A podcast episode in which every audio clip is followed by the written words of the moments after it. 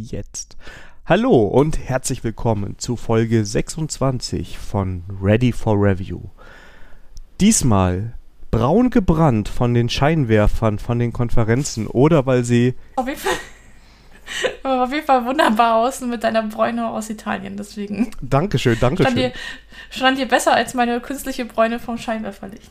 Ja, aber es ist schrecklich, ne? Die ganzen Fans und dann alle am Fotografieren.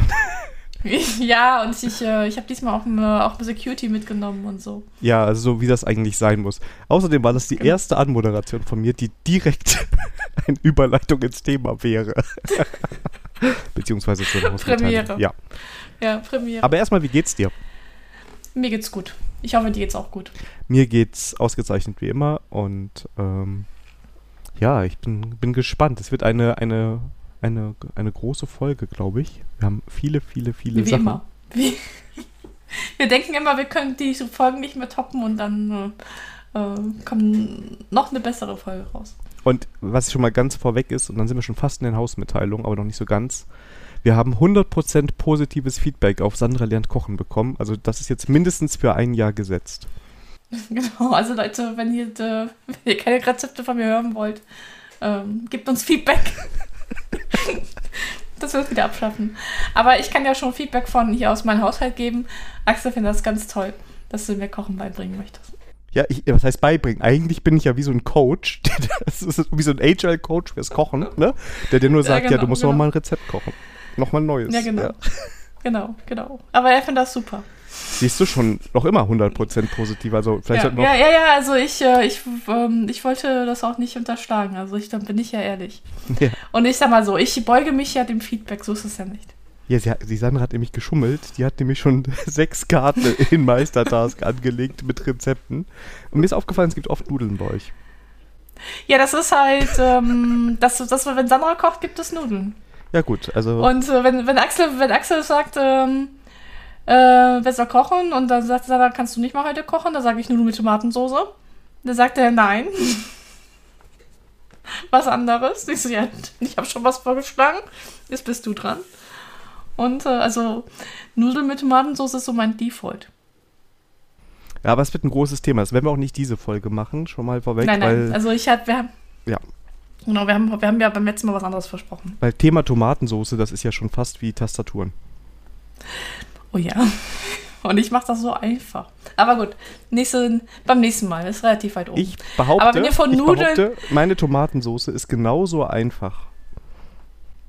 Du weißt ja schon, dass wir nur eine Checklist jetzt bekommen haben, aber wir wollen jetzt wieder nicht vorweggreifen. Aber sag mal so, wenn euch von Nudelgerichten schon zu viel ist, dann ähm, können wir gerne die Reihenfolge nochmal anpassen. Ja, das wäre das nächste dann. Von daher, ja. Ja. Also ich kann noch mal, also es sind noch ein paar, also so viel Nudel, also okay, 50% Nudelgerichte, alles klar. Ja. Gut. Ja, bevor wir übrigens zu den Hausmitteilungen gehen, heute ist der 3. Juli. Ähm, da ich jetzt die nächsten Tage unterwegs bin, könnte es ein bisschen mit der Veröffentlichung dauern, aber ja, dann wird es wieder besser. Gut, Ja, ist, wir, Ja. wir wissen ja so eigentlich so ein bisschen in der Sommerpause, ne? es fühlt sich so ein bisschen an, also wenn man so sieht, wie lange wir nicht und dann dauert auch die Veröffentlichung so ein bisschen und ja, ja. Ja, Es- aber wir, wir geben uns Mühe. Es sind stets, also, ein, also monatlich schaffen wir, glaube ich, ne? Ja. Ja, doch, so, da sind wir noch drin. Also eigentlich wollten wir alle zwei Wochen, aber ähm, das ist jetzt, glaube ich, alle drei Wochen. Zumindest sind wir noch äh, einmal im Monat Rhythmus drin. Ja. Das auf jeden Fall. Und die, der Kalender sagt, dass da auch wieder mehr kommt. Ähm, sind wir mal Ja. optimistisch. Von daher alles gut. Ja. Kommen wir zu den Hausmitteilungen. Sandra, du bist wieder auf der Bühne. Ja, ich war gestern auf der Cloudland und ähm, das war mein erster Talk wieder auf der Bühne. Ähm, also auch ähm, also nach Corona und äh, nach meiner Erkrankung und so. Und äh, ja, ich, ich muss sagen, äh, Nachhinein gesehen, ich, hab, ich weiß, was ich vermisst hatte bei diesen Remote-Konferenzen. Die Inter Interaktion mit, den, äh, mit dem Publikum. Und, ähm, und da habe ich sogar einen Talk, den ich eigentlich schon seit über ein Jahr schon halte, aber den habe ich das erste Mal halt wirklich auf der Bühne gehalten. Und er funktionierte auf einmal viel, viel besser als rein remote. Also deswegen, ähm, ja, äh, Hat mir gut getan, ähm, Stimme halt gehalten, habe äh, auch schönes Feedback bekommen. Und ähm, Premiere, Axel war mit auf einer Konferenz. der wollte mir nicht glauben, dass die meisten Leute immer auf Konferenzen mit so. Das ist ja reines Konferenztourismus, was ihr da macht. Hm, ja, wissen schon. Und ja, von daher. Ja, die Cloudline war im Phantasialand, das heißt, äh, ich konnte den Axel auch, während ich äh, meine Vorträge halte, auch auf Achterbahnfahren schicken. Und ähm, ja, deswegen, er hat seinen Spaß gehabt, ich hatte meinen Spaß gehabt. Bei Familie Pasik waren gestern alle glücklich. Sehr schön. Und du startest jetzt quasi deine Open-Air-Tour, wenn ich das richtig verstanden habe. Äh, ja, eigentlich, ja, ja. Also ich bin jetzt äh, wieder öfters on, on-site, also vor Ort. Also die nächsten Termine sind, also ich bin nächste Woche, ich glaube, ähm, da ist die Folge noch nicht veröffentlicht, ähm, bei Java Forum Stuttgart. Darauf für die Woche bin ich in München bei Desso Get Together. Das ist auch kostenlos, verlinken wir. Und da sind noch ein paar Remote-Vorträge drin, äh, wie das Software Architecture Morning. Ähm, ich versuche das aber schon, also nachdem ich jetzt gestern gesehen wie geil das ist, wieder mit Leuten zu interagieren, äh, werde ich das mit Remote wahrscheinlich auch ein bisschen ausfahren lassen. Das heißt, wenn ihr selber ein Meetup organisiert oder Live-Kochen veranstaltet, ja, die Sandra ist zu haben und die findet ihr auf ihrer Webseite sandrapasik.de ist auch auf, der Web auf unserer Webseite Ready for Review Dev äh, verlinkt und dann könnt ihr sie anfragen. Gerade für das Live-Kochen, da käme ich auch vorbei. Ja, okay. Wenn ihr Jury oder sowas braucht, ja. Ja, oh Gott, also Leute, also, ähm, ähm, also ihr seid vorgewarnt, ne? Das ist nicht sehr schön anzusehen, was ich da koche. Das stimmt überhaupt nicht. Also ja. immer, wenn ich bei dir gegessen habe, hat es mir sehr gut geschmeckt. Ja gut, dass du mal 50% davon meine Achse gekocht hast, ne? Details. Du hast ja geholfen. Details. Du hast doch geholfen. Hm. Ja, ich habe die Getränke ange angereicht. Und bei der Pizza hast du auch geholfen. Ah, egal, egal, egal. Also okay, okay. Aber bestimmt ist das eine habe ich komplett alleine gemacht. Ja, boah, Mist. Ich wollte das haben. Aber vielleicht noch, ähm, ich habe gestern auch ein sehr schönes Feedback bekommen. Und zwar äh, vielleicht Anekdote von der Konferenz. Ähm, die hatten am Freitagabend äh, Summer Night gemacht und das heißt, das soll sehr wild gewesen sein. Ähm, also es gab solche Sachen, die die letzten gingen um 5 Uhr früh erst ins Bett und äh, manche sind auch wohl im Swimmingpool des Hotels gelandet. Also ich habe es nicht gesehen. Ich war hören sagen, ich bin auch erst gestern da ähm, angereist und auch dann wieder abgereist. Deswegen kann ich das nicht bestätigen. Aber ich hatte schon um 9 Uhr meinen ersten ähm, Vortrag und das heißt, ich hatte da fünf Mannequin gehabt. Aber ich habe auch gesagt, ich hätte auch Verein, das ist mir das, das ist wurscht. Mein zweiter, ich habe nämlich zwei Vorträge gehabt, um, um 11 Uhr war der zweite, da waren halt mehrere und auch uh, bekannte Gesichter vom 9 Uhr Vortrag. Und dann habe ich gesagt, ja, so schlecht kann der 9 Uhr Vortrag auch nicht gewesen sein, wenn sie wiederkommen. und dann, dann kam, bekam ich das Feedback. Naja, der hat schon öfters von mir Vorträge ge gehört und, äh, und da stehen zwei Wörter auf meiner Folie, nämlich Sandra Pasik und das ist der Grund, einer der Grund, warum er hier im Vortrag sitzt. Also wenn das nicht ein geiles Feedback ist. Ich hoffe, das gilt auch für Podcasts bei der Person und ähm ja. Also ich habe mich sehr darüber gefreut. Jetzt muss ich nur gucken, dass ich in Artikel von mir jetzt auch irgendwie deinen Namen rein, reinmogel, dann habe ich einen. ja, ja. Ja, vielleicht müssen wir zusammen einen Artikel schreiben, dann hast du schon meinen Namen in deinem Artikel. Ja. Aber erstmal ähm, kommt ein Artikel von dir alleine raus. Genau, und zwar am 5.7., also das ist in zwei Tagen, aber ich vermute mal, das äh, können wir schon verlinken, wenn der, dieser Podcast schon veröffentlicht. Da mache ich einen Deep Dive über Container-Imagebau und da beschreibe ich halt, ähm, ähm, welche Tooling es mittlerweile gibt, wie man das in, auch in Bildtools, also anhand von Java-Ökosystem, wer hätte es gedacht, einbinden kann und so ein paar Good Practices. Ähm, das ist eigentlich ein besonderer Artikel, denn der hätte eigentlich letztes Jahr schon veröffentlicht werden sollen, aber da kam ja was dazwischen. Und so pünktlich ein Jahr später habe ich ihn da doch jetzt mal über die Ziellinie gebracht. Sehr schön. Also, Und er kommt in der Informatik aktuell. Genau. Ah ja, genau. Entschuldigung, Informatik aktuell. Der Links ist kostenlos verfügbar, verlinken wir. Und dann, ähm, ja, freue ich mich auch über das Feedback. Ja. Du hast aber auch was geschrieben. Ja, ich versuche regelmäßig auf meinem Blog zu schreiben. Deshalb sind jetzt auch schon drei Artikel drauf. Ich hoffe, wenn die Folge rauskommt, sind es vielleicht schon vier oder fünf. Ähm, ich versuche so einmal die Woche jetzt gerade ist mein Ziel. Ich bin ganz knapp hinter, hinten dran, aber ja. Und zwar habe ich über eines meiner Lieblingstools, nämlich Eleventy, geschrieben. Und auch wenn der Titel langweilig klingt, nämlich irgendwie, wie man mit Daten in Eleventy umgeht, ist das für alle, die mal mit Eleventy rumarbeiten wollen, was super Cooles. Denn du, also Eleventy ist ja quasi ein Static Site Builder, ne? Also du kennst das ja auch, wenn du so bei wie uns Hugo oder Genau, Jekyll oder wie die alle heißen. Genau, das heißt, du kannst zum Beispiel Markdown nehmen und der wandelt dir das in HTML um. Und ähm, was ich ganz toll finde bei Eleventy und was wir ja auch im Podcast nutzen, was ich auch schon mehrfach erwähnt habe, ist so diese Möglichkeit, du hast irgendwo eine Datenquelle und zur Buildtime kannst du quasi aus dieser Datenquelle Seiten generieren. Also, ne, wenn ihr jetzt auf Ready for Review Dev seid und unsere Seite, unseren Podcast da hört, die HTML-Seite wurde generiert, weil ESS konsumiert wurde in unserem Build-Step und daraus die HTML-Seite gebaut wurde. Und da das meiner Meinung nach einer der ganz wichtigen Punkte ist, wenn man mit Eleventy was machen möchte, habe ich das mal kurz in dem Artikel beschrieben, welche Varianten es da so gibt, was man da machen kann. Ja, und wenn euch das interessiert, könnt ihr das gerne lesen.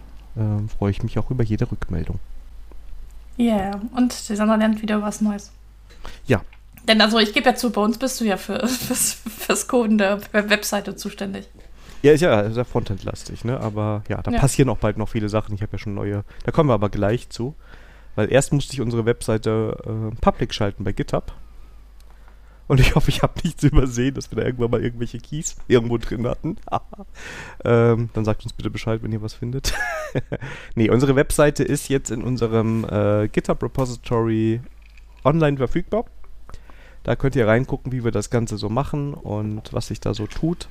Das habe ich so ein bisschen als Vorsichtsmaßnahme gemacht, weil unser Hoster Netlify, das alles kostenlos, der ist nur so ein bisschen kritisch, wenn man private Repositories in Teams und Orgas hat. Weil er so wahrscheinlich denkt, oh, das sind eigentlich Leute, die Geld dafür bezahlen könnten. Und wenn das Ganze public ist, kann man weiter kostenlos das Ganze veröffentlichen. Und ähm, ja, deshalb habe ich gesagt, komm, wir wollten die Webseite eh mal veröffentlichen und den Root dazu.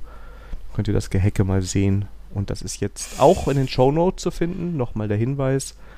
Da könnt ihr unseren Code angucken. Genau, und da kommen auch demnächst wieder, ja, dank der neuen Sonderkategorie kommt da jetzt regelmäßig Updates rein. Genau. Sandra, was ist denn da passiert? Ja, und zwar ähm, jedes Rezept, äh, was wir hier vorstellen, veröffentlichen wir auch auf der Homepage. Und ähm, ja, Dani hat ja schon angedeutet, wir haben 100% positive äh, Rückmeldung bekommen zu dieser Kategorie. Deswegen, ich komme nicht drum herum. Ihr werdet jetzt jeder Folge ein Rezept von mir hören.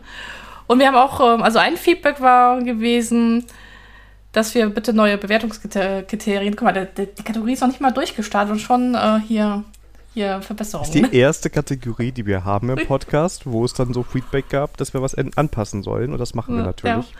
Genau. Und zwar, ähm, ich hatte ja gesagt, ich äh, bewerte die Rezepte nach ähm, Mittagspause-Tauglichkeit. Das heißt, sie müssen einer, innerhalb einer Mittagspause koch- und essbar sein. Und ähm, da wo kam halt das Feedback von, von Mattstar äh, at Social Saarland, also auf Mastodon, dass wir das so bitte erweitern, ob das auch in der kleinen Büroküche kochbar ist ob das im Büro essbar ist, Knoblauch, Fisch. Und ob das äh, skalierbar ist. Das heißt, zwischen nur ich und ganzes Team. Also warum darf man Knoblauchgerichte nicht in der, im Büro essen? Das habe ich noch nicht verstanden. Kommt auf die Menge an, glaube ich. Ja. Mm, ja. Also ich kann euch sagen, äh, meine Rezepte sind knoblauchfrei, weil im Haushalt das nicht vertragen wird. Deswegen. deswegen. Äh, aber dafür gibt es viel Fisch und ja. Vielleicht kann ich zum Fisch noch was sagen.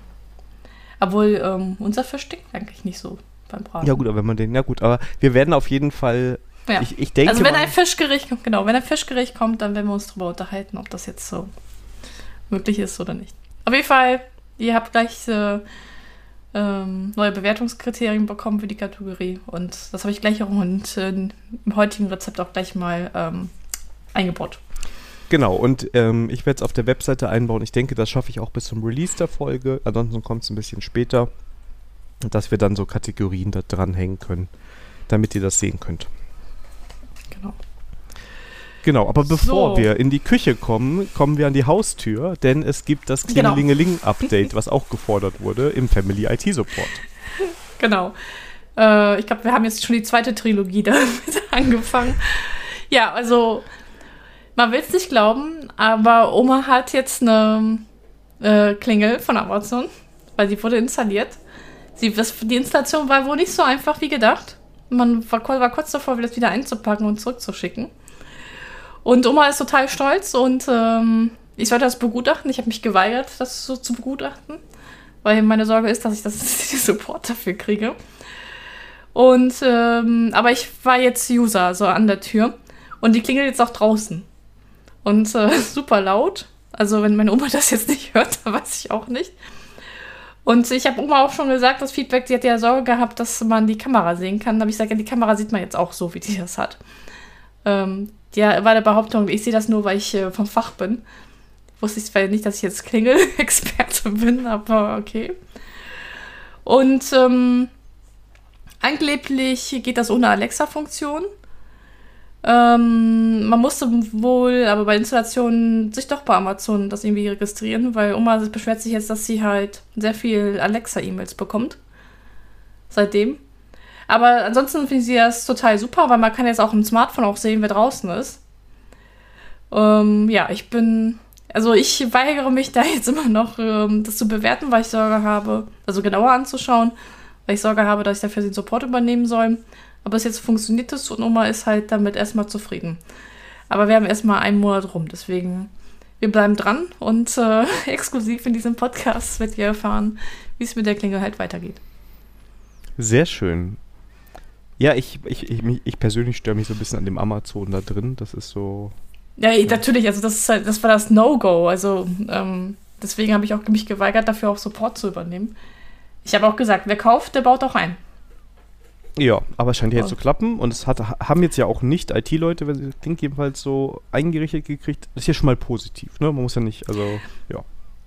Ja gut, die Leute, die das eingerichtet haben, haben sich äh, Wochen vorher bei mir beschwert, dass man mit der neuen Haustechnik und sowas ganz viele Apps jetzt hat und äh, ganz viel im Router was machen muss. Also ich weiß jetzt nicht, äh, ob sie jetzt genau wussten, was sie da eigentlich alles aufgemacht haben, aber das ist, äh, das soll jetzt nicht mein Problem sein. Wahrscheinlich ist es so eine IT-Krankheit, dass man eigentlich sowas gar nicht mehr haben möchte, wenn man sich damit auskennt und ja. Ja, das ist halt, ähm, ich glaube, das ist so wie du, wenn du als Spion arbeitest, dann siehst du überall Agenten, ne? Ja. Deswegen. Also nicht, dass ich aus Erfahrung spreche. Ja. 00 oh, Parsig. Ja. ja. Genau. auf, auf Mission. Ja. Aber okay, wir bleiben dran. Also ihr bekommt hier die heißen Klingel-News. ja. Exklusiv bei ja. Ready for Review. Kommen wir ja. endlich zu meiner Lieblingskategorie. Sandra lernt kochen. Ja, und ja. Sandra war wieder fleißig also für uns am Herd. Und was genau. gab's denn? Also, es gab eine schnelle Nudelpilzpfanne. Okay. Und, und ich habe ein Rezept aus, also das koche ich schon öfters. Ähm, aber eigentlich ist es vegan, aber ich habe das halt so vegetarisch umgeändert, weil ich mir gesagt habe, nee, also so, so Klimbim muss ich ja nicht machen. Ja, das hatten wir letzte Folge schon, ne, dass da noch irgendwie das Hackfleisch reingeraspelt wurde, oder? Nein, nein, nein, nein. Also kommt ja. kein, kein, kein Hackfleisch, aber ähm, da kommt auf jeden Fall Sahne rein, statt, ähm, was wollten Sie da rein tun? Ich habe so wollten vegane Salatsahne oder sowas reintun. Ja, aber ich komm, also. Ja, es ähm, ist vegetarisch jetzt. Aber. Genau, es ist, ist vegetarisch, genau. Also genau, es ist kein Fleisch drin, es ist vegetarisch, so. Sie wollten auch, dass ich veganen Weißwein reintue. Also irgendwo hört es ja auch auf. Ja, wie wird denn dieses Gericht zubereitet? Ah, genau. Ja, Entschuldigung. Jetzt habe ich jetzt schon was Gerichte, aber Rezept abgelistet, ohne mal das vorgestellt zu haben. Also, ihr kocht erstmal Nudeln ähm, nach Packungsanleitung. Außer wenn ihr Daniel heißt, der macht seine Nudeln selber, aber äh, ja, also wenn ihr nach meinem Gebrauch machen wollt, dann kauft ihr einfach fertig Nudeln und auf geht's. In der Zwischenzeit, wo die Nudeln kochen, also ich würde empfehlen, Spaghettis zu nehmen oder ähm, Fusillis. Dann äh, nehmt ihr halt eine Pfanne und ähm, ein bisschen Öl rein und äh, Zwiebel anbraten. Und äh, wenn die Zwiebeln halt so goldbraun sind, halt oder ein bisschen, bisschen, also eher glasig. Dann halt Pilze rein und die sind halt dann klein geschnitten in Scheiben. Also wie mache ich das? Ich halbiere die Pilze und schneide so halt die in dünne Scheiben. Ja, dann ähm, halt äh, zwei, dreimal heiß äh, ähm, scharf anbraten, also äh, relativ heiß. Und dann gebe ich halt ein bisschen Balsamico-Essig, Sojasauce, Thymian, Paprika hinzu und rühre das rum, bis halt die Champignons so mit, den, mit der Marinade halt äh, umhüllt sind. Dann lösche ich das Ganze mit Weißwein ab. Lasse dann die Flüssigkeit, also nochmal so 1 bis 2 Minuten köcheln, äh, bis halt die Flüssigkeit komplett verdampft ist. Dann äh, kommt halt ähm, ähm, dann die Nudeln rein ähm, dass sie halt sich gut vermengen. Ähm, und dann halt mit Salz, Salz und Pfeffer nachwürzen. Und äh, währenddessen kann man halt noch Pinienkerne ein bisschen anbraten und auch dazu tun. Und dann halt, ähm, halt ähm, hat man die Wahl zwischen, dass man noch ein bisschen Sahne reintun kann. Und das halt ein bisschen, halt bisschen, also ich tue gerne mal noch Sahne rein, muss aber nicht. Ein bisschen, cremiger wird. Und ähm, das Ganze halt dann mit Parmesan halt servieren. Voilà, fertig. Klingt gut. Und das ist. Bitte? Klingt gut. Ja, ist auch so. Ist für mich, also für mich ist das schon schnell gemacht. Ähm, ich bin der Meinung, ähm, wenn man die Pinienkerne weglässt, ist es auch in der kleinen Büroküche kochbar.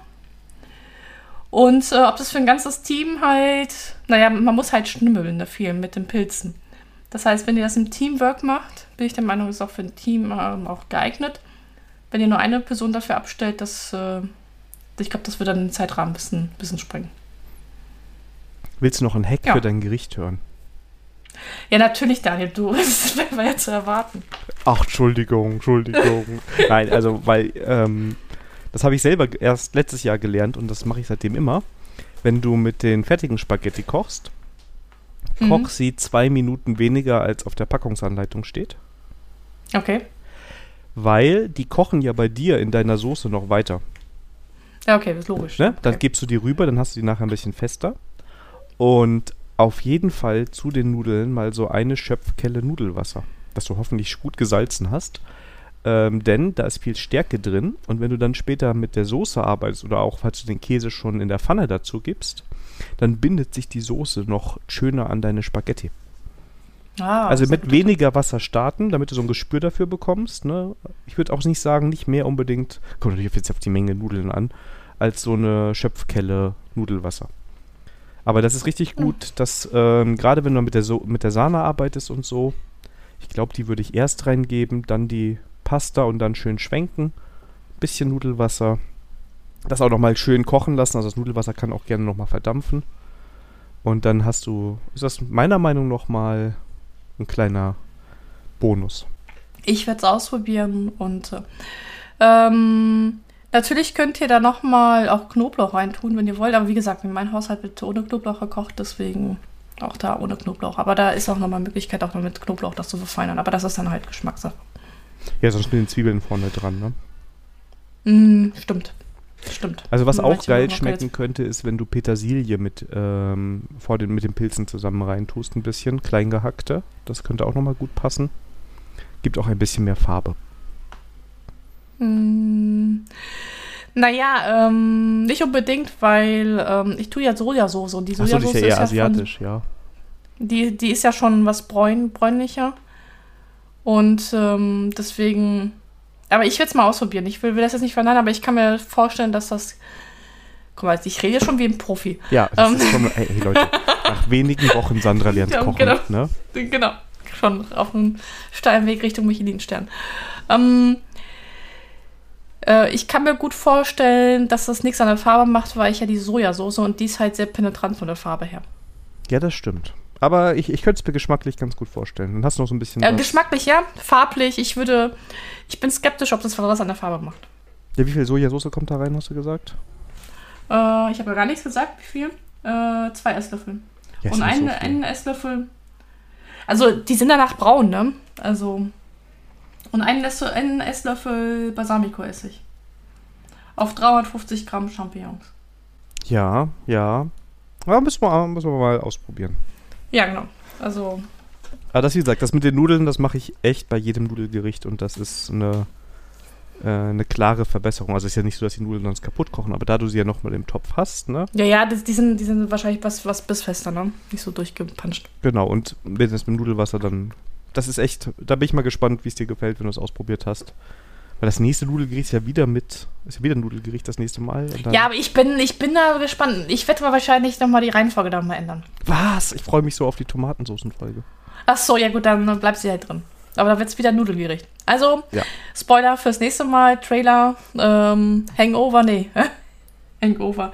Ähm, hier, ähm, Überleitung zur nächsten Folge. Nächste Folge gibt es Nudeln mit Tomatensauce. Vielleicht steuere ich dann auch noch ein Gericht, aber wenn unsere Soßen sehr unterschiedlich sind. Ich habe nämlich eine schnell kochende und eine langsam kochende Tomatensauce. Ja, mal gucken. Ja, du, du weißt schon unsere Kategorien, ne? Bewertungskriterien. Also ich glaube, also lang kochendes Gericht passt auch super in einer kleinen Büroküche. Kann halt kein anderer kochen, aber. oh, alles gut, ja. alles gut. Ja. Aber ich will auch deine Kategorie nicht klauen, das ist deine Kategorie. Ähm, naja, sag mal so, ähm, äh, ich bin. Da, da jetzt, jetzt nicht, dass es ja nicht zum Monolog ausarten soll, ist es ja ganz gut, wenn du auch deinen Beitrag dazu leistest. Und bei Spaghetti habe ich ein bisschen Ahnung, ja. genau, also ich werde ja jedes Mal dafür gedisst, dass ich die nicht selber koche. Ah, diesmal gar nicht. Ja, überhaupt nicht. Also. Warum brauche ich in diese Folge bitte? Nein, du nicht, das habe ich ja schon vorweggenommen. Ich habe das schon für dich schon übernommen, das Dissen. Nee, nee, ich, ich habe akzeptiert, wir sind jetzt an so einem gewissen Level, aber die Pilzsoße finde ich schon geil. Also die werde ich auch mal so ausprobieren.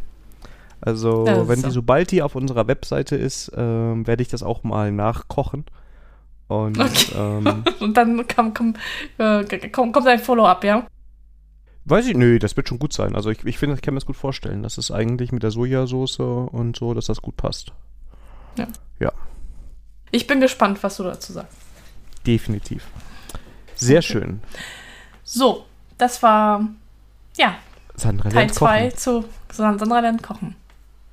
Ach, was habe ich mir auf das? Aber gut, gut, dass ich schon mal ein bisschen hier vorbereitet habe. Irgendwann könnten wir machen, dass Hörer sich Gerichte wünschen können. Wie wäre das? Ja, das habe ich schon beim letzten Mal gesagt. Glücklicherweise haben sich, hat sich noch keiner gemeldet. Ne, also liebe Hörer. blink, blink. Ja. Wink mit dem Zaunfall. Wenn ihr nicht nur was von Nudeln hören wollt oder gerade noch ein Nudelrezept habt, was ihr gerne hören wollt, wo ihr sagt, das ist das genau. Gute. Das, das Nudelgericht. Ja. Aber du hast schon mal gut vorgelegt, das ist definitiv in der Büroküche kochbar, auch in der Mittagspause würde ich sagen. Ne, die Soße ja, dauert nicht so lange. Ja. Genau, also das ist halt auch ähm, einer meiner Lieblingsmittagspausengerichte, deswegen ähm, ja. ja. Und wie gesagt, ähm, das skalierbar mit den Teams kommt darauf an, wie viele Leute halt beim Schnibbel aber eigentlich ist es dann nur in der Büroküche, also weil du brauchst dann wahrscheinlich irgendwann eine zweite Pfanne oder so. Ja, also sag mal so, ich würde sagen, ähm, das ist wirklich nur büroküchentauglich, wenn du die Pinienkerne weglässt. Wobei ich sagen würde, wenn du richtig viele Leute hast, also auch dann in der Büroküche mehr Herde brauchst, weil es einfach sonst, also da muss ja Platz sein dafür, dass du so viel Nudeln kochst und dass du die Soße kochst. Dann wird ja wohl noch Platz für so eine kleine Pfanne sein, wo man die Pinienkerne ein bisschen anrösten kann. Naja, also sag mal so, ich habe jetzt eine Büroküche mir vorgestellt wie unsere ähm, Küchenausstattung auf dem Segelboot. Und ähm, da ist ja nur zwei. Ach, stimmt auch nicht. Je nach Segelbootgröße hast du sogar sogar vier mit Backofen. Okay, das kann ich mir jetzt nicht als Kriterium auswählen. Aber das geht mit zwei Herdplatten. Also ja. glaub, das können wir auf jeden ja. Fall mal sagen. Ne? Und genau, also mit zwei Herdplatten wird das gehen, wenn man die Pinienkerne halt weglässt. Oder vorher. Oder man rüstet sie ganz. Ja, vorher anrüsten, beiseite stellen, genau, das kann man natürlich auch machen. Genau. Also ja, büroküchentauglich, wenn man sich gut organisiert. Definitiv, ja. Also hat das Ready for Review Bürosiegel. Mm, ja. Ready so for Büroküche. Ready for Büroküche. Also, ähm, Unsere Liste mit möglichen Lo ähm, ähm, Stickern mit Sprüchen wird immer länger, ne? Ja, wenn ihr dann einen Spruch habt, den ihr unbedingt mal als Sticker haben wollt, äh, schreibt uns bei Mastodon oder Twitter, dann bekomme ich ein bisschen mehr Druck, weil ich das Thema gerade zugewiesen habe. ja, falls yes. Sandra euch jetzt anstiftet, das zu tun über irgendwelche Social Media Kanäle, nicht ernst nehmen, ne? doch, doch, bitte, bitte. oh Gott. Ja. Da hätte ich, hätte, ich, hätte ich wunderbares Material zum Verteilen auf Konferenzen nach meinem Vortrag. Das stimmt. Gut, aber kommen wir eigentlich mal zur nächsten Kategorie. News des Tages. Oder des Monats. Oder des Monats oder der Woche oder wie auch immer. Ja. Ja, ich, ich glaube, ich, glaub, ich bin schon wieder dran. Ähm, Ist heute auch eine sehr, kann ich euch schon mal vorwarnen oder könnt ihr euch schon drauf freuen. Ähm, es sind viele, viele Sandra-Themen heute. Aber es ist positiv. ja. ja. Aber Daniel, du, du wirst ja auch ähm, deinen Beitrag dazu leisten. Natürlich, natürlich. Du hast Ja, heute die Folge, also die, trägt, die Folge läuft, ist, ist auf deinen Schultern Ja. quasi Ja, aufgebaut. genau. Ja, alles kein, kein Ding. Ja, ich habe, ja, letzt, ja, letzte Folge, ja, hatten wir News der Woche des Monats gehabt, dass Atom äh, ja abgekündigt worden ist. Und ähm, ich habe mich dann ein bisschen durch die Alternativeditoren mal durchgege durchgeklickt, weil ich wollte keinen Visual Studio Code benutzen. Ist mir einfach zu, zu ähm, also Ersatz für, ähm, also für einen Satz für Atom war mir dann einfach zu mächtig. Und ähm, ähm, ich komme auch später dazu, warum ich glaube auch, dass Visual Studio Code und ich keine Freunde mehr werden, aber das ist eine andere Geschichte, für, vielleicht für die Themenspalte. Und zwar, ich habe mich jetzt entschieden, eine Sub, äh, Sublime-Lizenz zu kaufen, weil im Endeffekt haben, hat Sublime eigentlich das alles gehabt, was ich halt haben wollte. Und das Coole war, für Sublime gibt es auch ein OMA Z-Shell Plugin, sodass ich auch wirklich ähm, aus der Kommandoline halt auch starten kann vom Ordner, wo ich gerade bin.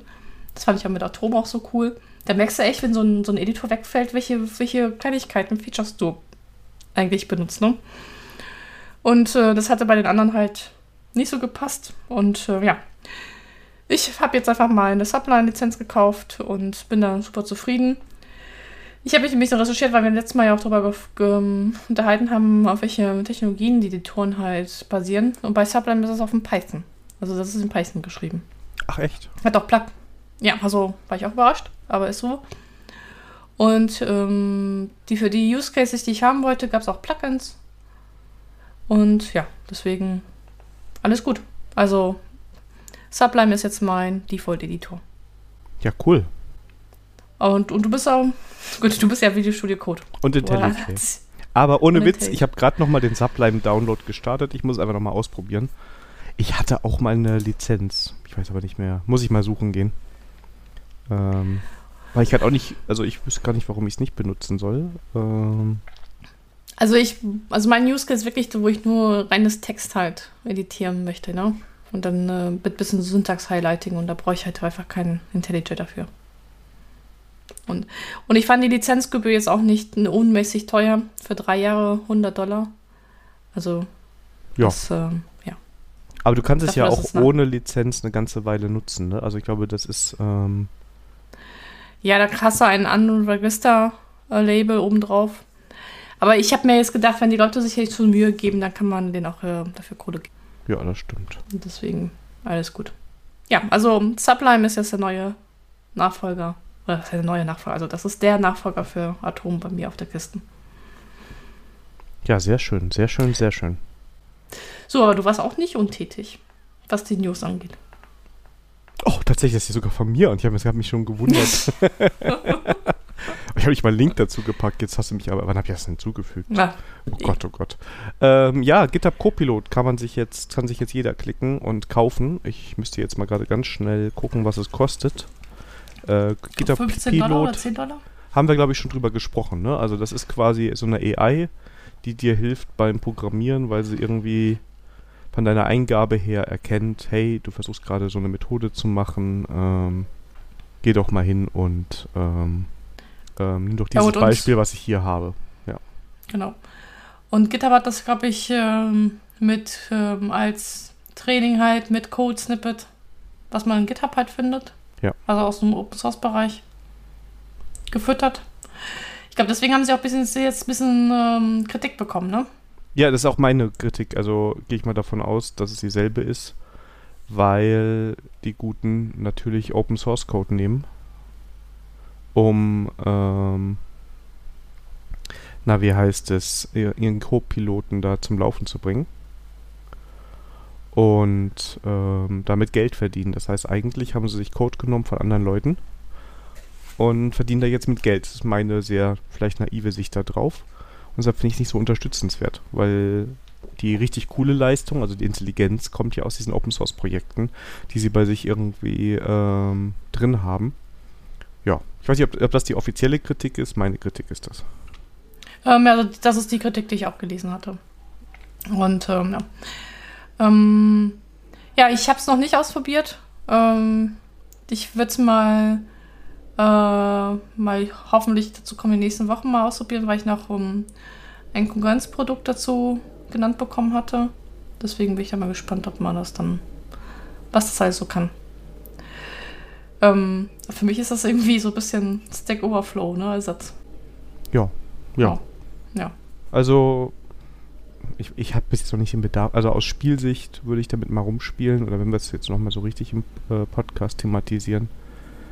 Aber, nee, so begeistert bin ich jetzt nicht davon. Ja, also ich weiß auch nicht, ob man sich dann irgendwelche Compliance-Probleme für ähm, im Enterprise da bis reinholt. Aber gut. Das ist halt echt die Frage, ne? Weil ich meine, du bekommst ja den Code da eingeblendet und da steht ja nicht, wo das herkommt, sondern das ist ja das, was ja. die AI gelernt hat. Und ähm, du selber, also jetzt mache ich ich bin ja kein Jurist, also bitte nicht als Argumentation nehmen, aber ich würde jetzt sagen, ich sehe das als Entwickler, ich sage, okay, das ist meine Implementierung. Ich habe sie gelesen, sie sieht richtig aus. Ja, dann ist das die Frage, ob ich da jetzt gegen eine Lizenz verstoße, weil ich unabsichtlich irgendwo aus Code kopiert habe. Ja. Also ich weiß zumindest äh, in früheren Projekten, dass das mal ein Thema war, weil Leute haben sich halt Kurzsnippet halt sich aus irgendwelchen Open Source Projekten halt rauskopiert und da haben sowas, so ein Tooling wie Black Duck das halt erkannt. Und da kam zumindest eine Meldung von der Software, dass es halt hier Copyright-Verstöße sind. Und ähm, Deswegen kann ich mir gut vor. Also ich bin aber jetzt auch kein Jurist, ne? Also, also für mich wäre es jetzt logisch, dass das halt auch bei so einem Co-Piloten halt ähm, auch dann zu, zu Copyright-Verstößen geht. Das, ja, das ist das Spannende. Aber würde ja. ich das als Firma auch nutzen wollen? Weil was ist eigentlich mit dem anderen Code, der da drauf ist? Wird der auch gelesen? Also, ich habe ja irgendeine Verbindung meiner IDE mit der AI da und die muss ja quasi auch meinen Code kennen, damit sie ungefähr sich orakeln kann, was ich da ja. eigentlich mache. Ähm, ah, ich weiß es nicht. Naja, wenn ihr da mal Erfahrung mitgesammelt habt und eine sehr positive oder sehr negative Meinung dazu habt, könnt ihr uns das gerne mal bei Mastodon oder Twitter schreiben. Oder Kontaktformular. Ja, oder Kontaktformular, was immer noch funktioniert. was ja. immer auch funktioniert. Stimmt, im genau. Discord. Ist ein bisschen ruhig geworden in letzter Zeit. Ähm, ja. Kommt da gerne rein und erzählt uns, was ihr von GitHub Copilot haltet. Da diskutieren die Sandra und ich gerne mit. Genau. So, und ich habe äh, ja eine Aufgabe bekommen vom letzten Mal. Ich sollte mal für Teams den Browser Edge unter Linux ausprobieren. Ähm, habe ich jetzt auch gemacht. Arbeite ich seit einer Woche. Also Teams funktioniert in Edge. Das kann ich schon mal melden. Ich habe so ein bisschen den Eindruck beim Bildschirmscheren, dass er mehr, ähm, mehr, also mehr Performance braucht als Chrome-Browser. Kann jetzt auch jetzt nur das Gefühl sein. Aber ja, also, auch wenn es von Microsoft ist und ich gerne nur raufhaue, ich kann jetzt da jetzt nichts Negatives halt äußern. Deswegen bleibt er erstmal drauf und äh, ich gehe in die Langzeitprobung. Aber erstmal also grundsätzlich ist, ist, es positiv. Erstmal grundsätzlich ist es positiv und das ist auf jeden Fall äh, besser als mit der Native App von Teams, ja. Also ja, das ist das leidige Thema. Aber gut, mit dem Browser funktioniert das, Edge funktioniert das halt auch. Und ähm, ja, ich hätte jetzt, also wie gesagt, also das ist jetzt nicht in der ersten Woche nicht ständig abgestürzt und deswegen gehe ich in die Langzeiterprobung. Deswegen bleibt Edge erstmal nochmal bei mir auf den, zumindest auf den einen Linux-Rechner noch drauf. Und hast du eine Meinung, ist hier lieber mit Microsoft Edge oder Google Chrome oder da unterwegs zu sein? Welche Pille Also beides du? fühlt sich nicht richtig an, ne? Ja. Also, also ich würde es gerne, wenn es schon Chrome sein muss, mit Chromium. Aber ähm, ja, habe ich ja erzählt, das geht mit Teams mittlerweile nicht mehr. Aber mein Browser, der war ist äh, weiterhin Firefox. Das heißt, ich habe wirklich Edge oder Chrome nur wirklich auch wegen den Videokonferenzen. Deswegen, ja gut, ist halt so. So, und du hast auch ein neu, neues Update aus der JavaScript-Welt. Ja, ECMAScript 22 ist da und ECMAScript ist ja der Standard quasi hinter JavaScript. Das heißt, es ist eigentlich interessant für alle, die JavaScript machen und auch für die, die TypeScript machen, weil Dinge, die in ECMAScript reinkommen, normalerweise auch sehr schnell in TypeScript drin sind oder sind vielleicht sogar schon drin, weil TypeScript ja versucht, schneller den Standard zu implementieren, als das die JavaScript-Leute schaffen mit den Browsern. Genau, und da kam am 22. Juni, ähm, wurde der Standard verabschiedet. Und für alle, die jetzt erstmal denken, oh Gott, oh Gott, eine neue Version, das ist im JavaScript-Land inzwischen verhältnismäßig ähm, ich würde mal sagen, ruhig. Also da passieren jetzt, ich weiß nicht, ob du dir den Artikel angeguckt hast, das sind jetzt sieben Punkte, die neu da drin sind. Da ist jetzt nichts super krasses, was. Also ein paar Sachen könnte man öfters begegnen, aber es ist jetzt keine super krasse Änderung. Ja, ich äh, habe leider äh, nicht reinschauen können. Aber nur sieben Stück, hier wird ja schon wirklich Enterprise-lastig, ne? Na, ich glaube einfach, dass die Sprache jetzt so perfekt ist, dass da nicht mehr viel. Nein, Quatsch. Ähm, ich glaube einfach, dass das, das da kam 2015, das war der große Schritt eigentlich. Und seitdem wird das kontinuierlich weiterentwickelt. Da sind ja eigentlich alle großen Firmen mit drin. Und man muss ja nicht jedes Jahr ähm, die Sprache neu erfinden. Nein? Nein. Hast mich aber enttäuscht. Ja. Alles gut. Also ich, ich pick auch mal nur ein paar Sachen raus, die ich eigentlich ähm, ganz, ganz sehenswert finde. Das eine ist, dass jetzt Klassen äh, private Felder haben. Also das ist jetzt richtig Enterprise-lastig, oder? Warum? Also ich habe jetzt letztes Mal noch auf ähm, Twitter gesehen, ähm, dass man darüber halt, über das Pattern in Java halt streitet, dass man alles die Felder private macht und dann mit Setter und Getter halt arbeitet. Warum man nicht die Felder einfach public macht. Ja, ja, gut, das ist, ja, hm, das ist, kommt ja immer drauf an, was ich mache. Also wenn ich das nur mache, ja, ja, genau, um, also das, um das Pattern genau, zu haben. Das ist mir schon, ja. ja, das ist halt, ähm, das, ist, das, das, das ist schon bewusst, aber das ist halt, äh, halt so ein Pattern, was oft in der Java-Programmierung so als Cargo-Kult halt verwendet wird, ne? Schrecklich. Also es ist wirklich nervig, wenn ich überlege, wie viele Klassen ich schon habe generieren lassen, wo dann tausende Getter und Setter drin waren, weil jemand glaubte, dass man das dringend aus Prinzip braucht. Ja, aber es gibt ja auch sinnvolle Felder. Also wenn ich jetzt eine Ab wenn ich jetzt zum Beispiel eine Library entwickle und ich habe einfach Felder, die ich in meiner Klasse brauche, die irgendwie privat sind, weil von außen nicht drin rumgefummelt werden soll, ja, dann ja.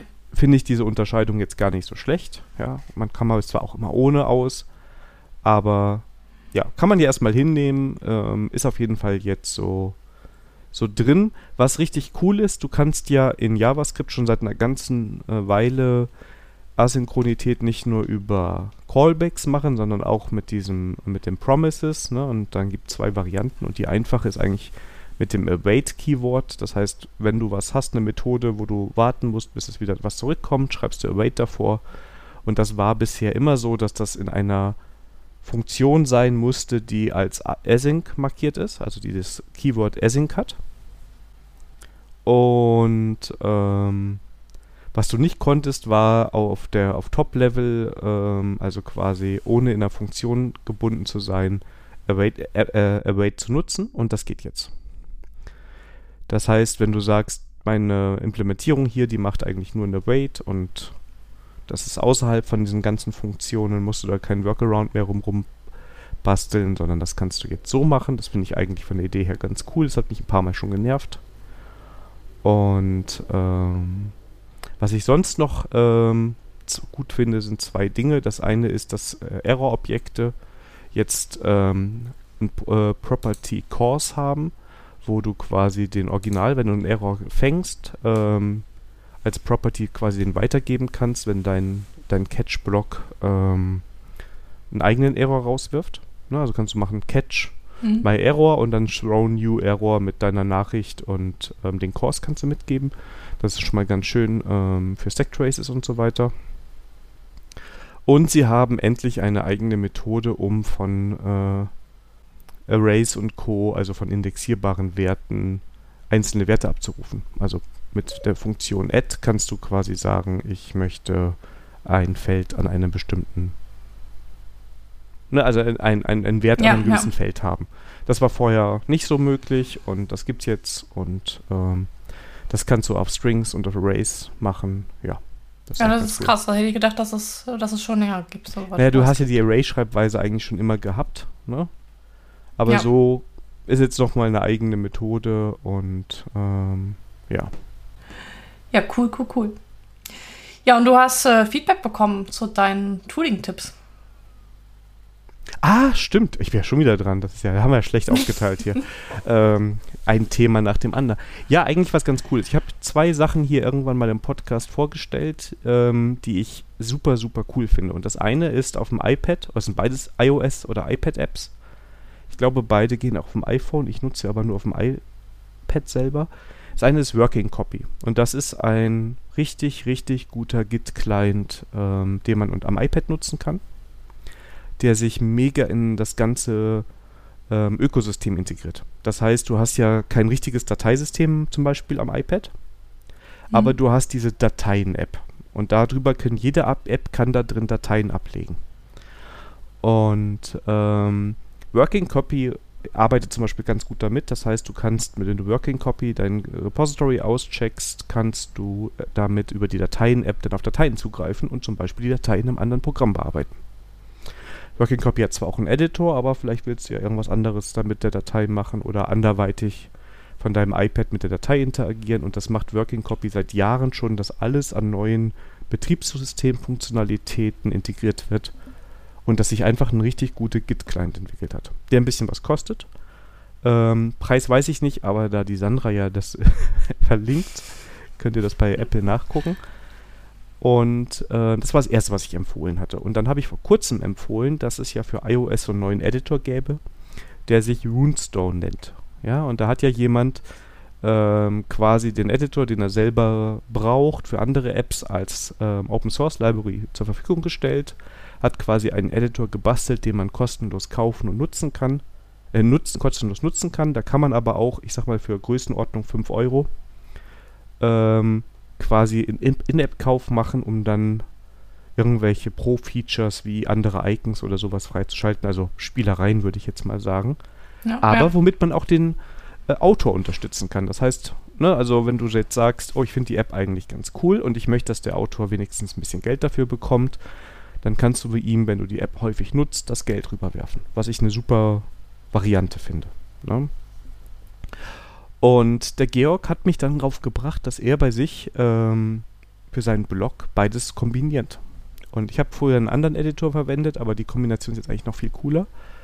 Ne, weil Runestone sich ebenfalls sehr gut integriert. Das heißt, wenn du Runestone aufmachst, öffnet der quasi deine Sicht auf die Dateien-App und du kannst irgendeine beliebige Datei öffnen und bearbeiten. Und in Working Copy kannst du dann später pushen. Und das ist ein richtig cooler Workflow, auf den er mich nochmal gebracht hat. Ähm, ja, das habe ich seitdem auch öfters gemacht. Und das klappt gerade so bei so Basistypen wie HTML, CSS, JavaScript super gut, wenn man mal eine Kleinigkeit an einem Blog oder an einer anderen Seite ändern möchte oder so. Ähm, ist das ein sehr schönes Setup zusammen und das wollte ich nochmal in der Kombination empfehlen und dem Georg danken, dass er mich nochmal drauf gestoßen hat, weil manchmal hat man die Apps drauf, aber verwendet es ja, doch ganz anders. Ja. Ja, die Kombi machst dann, dann entsprechend, ne? Ja, also ich muss halt sagen, Working Copy hat auch noch einen so mittelprächtigen Editor mit drin, der ist okay, aber nicht so gut wie Runestone. Und bis jetzt habe ich halt oft am iPad eigentlich nur Sachen, Kleinigkeiten editiert und dann bin ich in den Editor reingegangen und habe dann gerade da was korrigiert. Was aber trotzdem ein schöner Workflow ist, weil du brauchst nur dein iPad dafür. Ja, klar. Und ähm, ich meine, die Datei gerade in Runestone zu öffnen, ist ähm, keine Arbeit. Und dann hast du halt eine richtig schöne IDE dafür oder eine schönere IDE.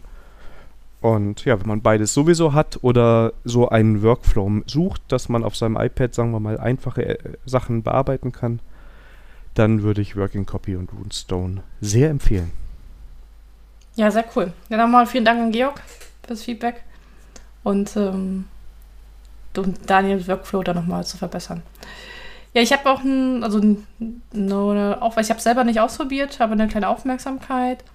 Ich habe jetzt entdeckt, dass es für Thunderbird eine Alternative gibt. Art Fork nennt sich Better Bird. Und was die Sache halt interessant macht, ist wohl, dass sie halt ähm, fehlende Features, was sie in Thunderbird halt haben, halt da implementieren und ausprobieren. Und dass wohl viele Sachen schon davon auch da als Pull Request in Thunderbird halt eingeflossen sind. Ich habe selber jetzt das nicht ausprobiert, weil ich eigentlich mit Thunderbird recht zufrieden bin. Aber ähm, zumindest fand ich, äh, was ich auf der Seite gelesen habe, ähm, das mal zumindest erwähnenswert. Ja. Und ja. Oh, ich bin noch mal dran. Ja, und dann ähm, für unsere Wim-Freunde, die mussten zehn Jahre auf einen neuen Update warten und Wim 9 ist da. Und ähm, ja, ich gebe ja zu, ich nutze Wim nur, wenn ich muss. Und da habe ich auch mein, mein Cheat Sheet dabei. Also sonst komme ich damit gar nicht zurecht. Also zu meinem Gedächtnismuskel ist dann, Muskelgedächtnis ist dann noch nicht gut genug dafür. Aber was ist denn so jetzt so großartig? Also man kann es noch besser konfigurieren. Ähm, also das ist wohl die Konfigurationsmöglichkeit für Vim sind dann nochmal präziser geworden. Dann gibt es für die Vim-Skriptsprachen neue Syntax. Soll jetzt nicht so ein Drama sein wie bei Update von Python 2 auf 3, aber zumindest gibt es da nochmal Änderungen, was die, ähm, was die Skriptsprache angeht. Und ähm, ja, also das sind diese zwei großen Updates an der Stelle. Und was ich bemerkenswert fand, war, dass es wohl ähm, zehn Jahre kein Update gab. Also zumindest kein Major Release. Nicht schlecht. Das ist, äh, also das finde ich schon, ja, ähm, bemerkenswert. Ja. Ja. Kommen wir zu den Themen. Und heute, Folge 26, ist legendär, denn wir haben für euch den, End, den Kampf zwischen Tabs und Spaces endgültig entscheiden lassen.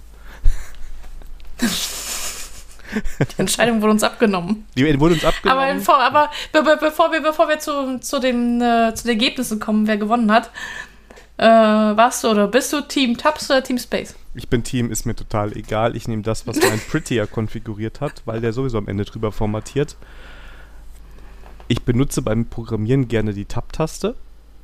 Ne, also bevor ich viermal ja. Space drücke, drücke ich lieber Tab, aber normalerweise wird es umgewandelt in Spaces. Also wenn ich so in meine Setups gucke, die ich überall habe, ist es bis jetzt überall Spaces geworden. Ich habe aber gelernt, dass der Formatierer meiner Wahl, nämlich Prettier, der ja für mich all die Probleme löst, die in anderen Programmiersprachen lange, schon lange bestehen, weil er einfach alles ordentlich formatiert, wechselt von seinem Default von Tabs auf Spaces.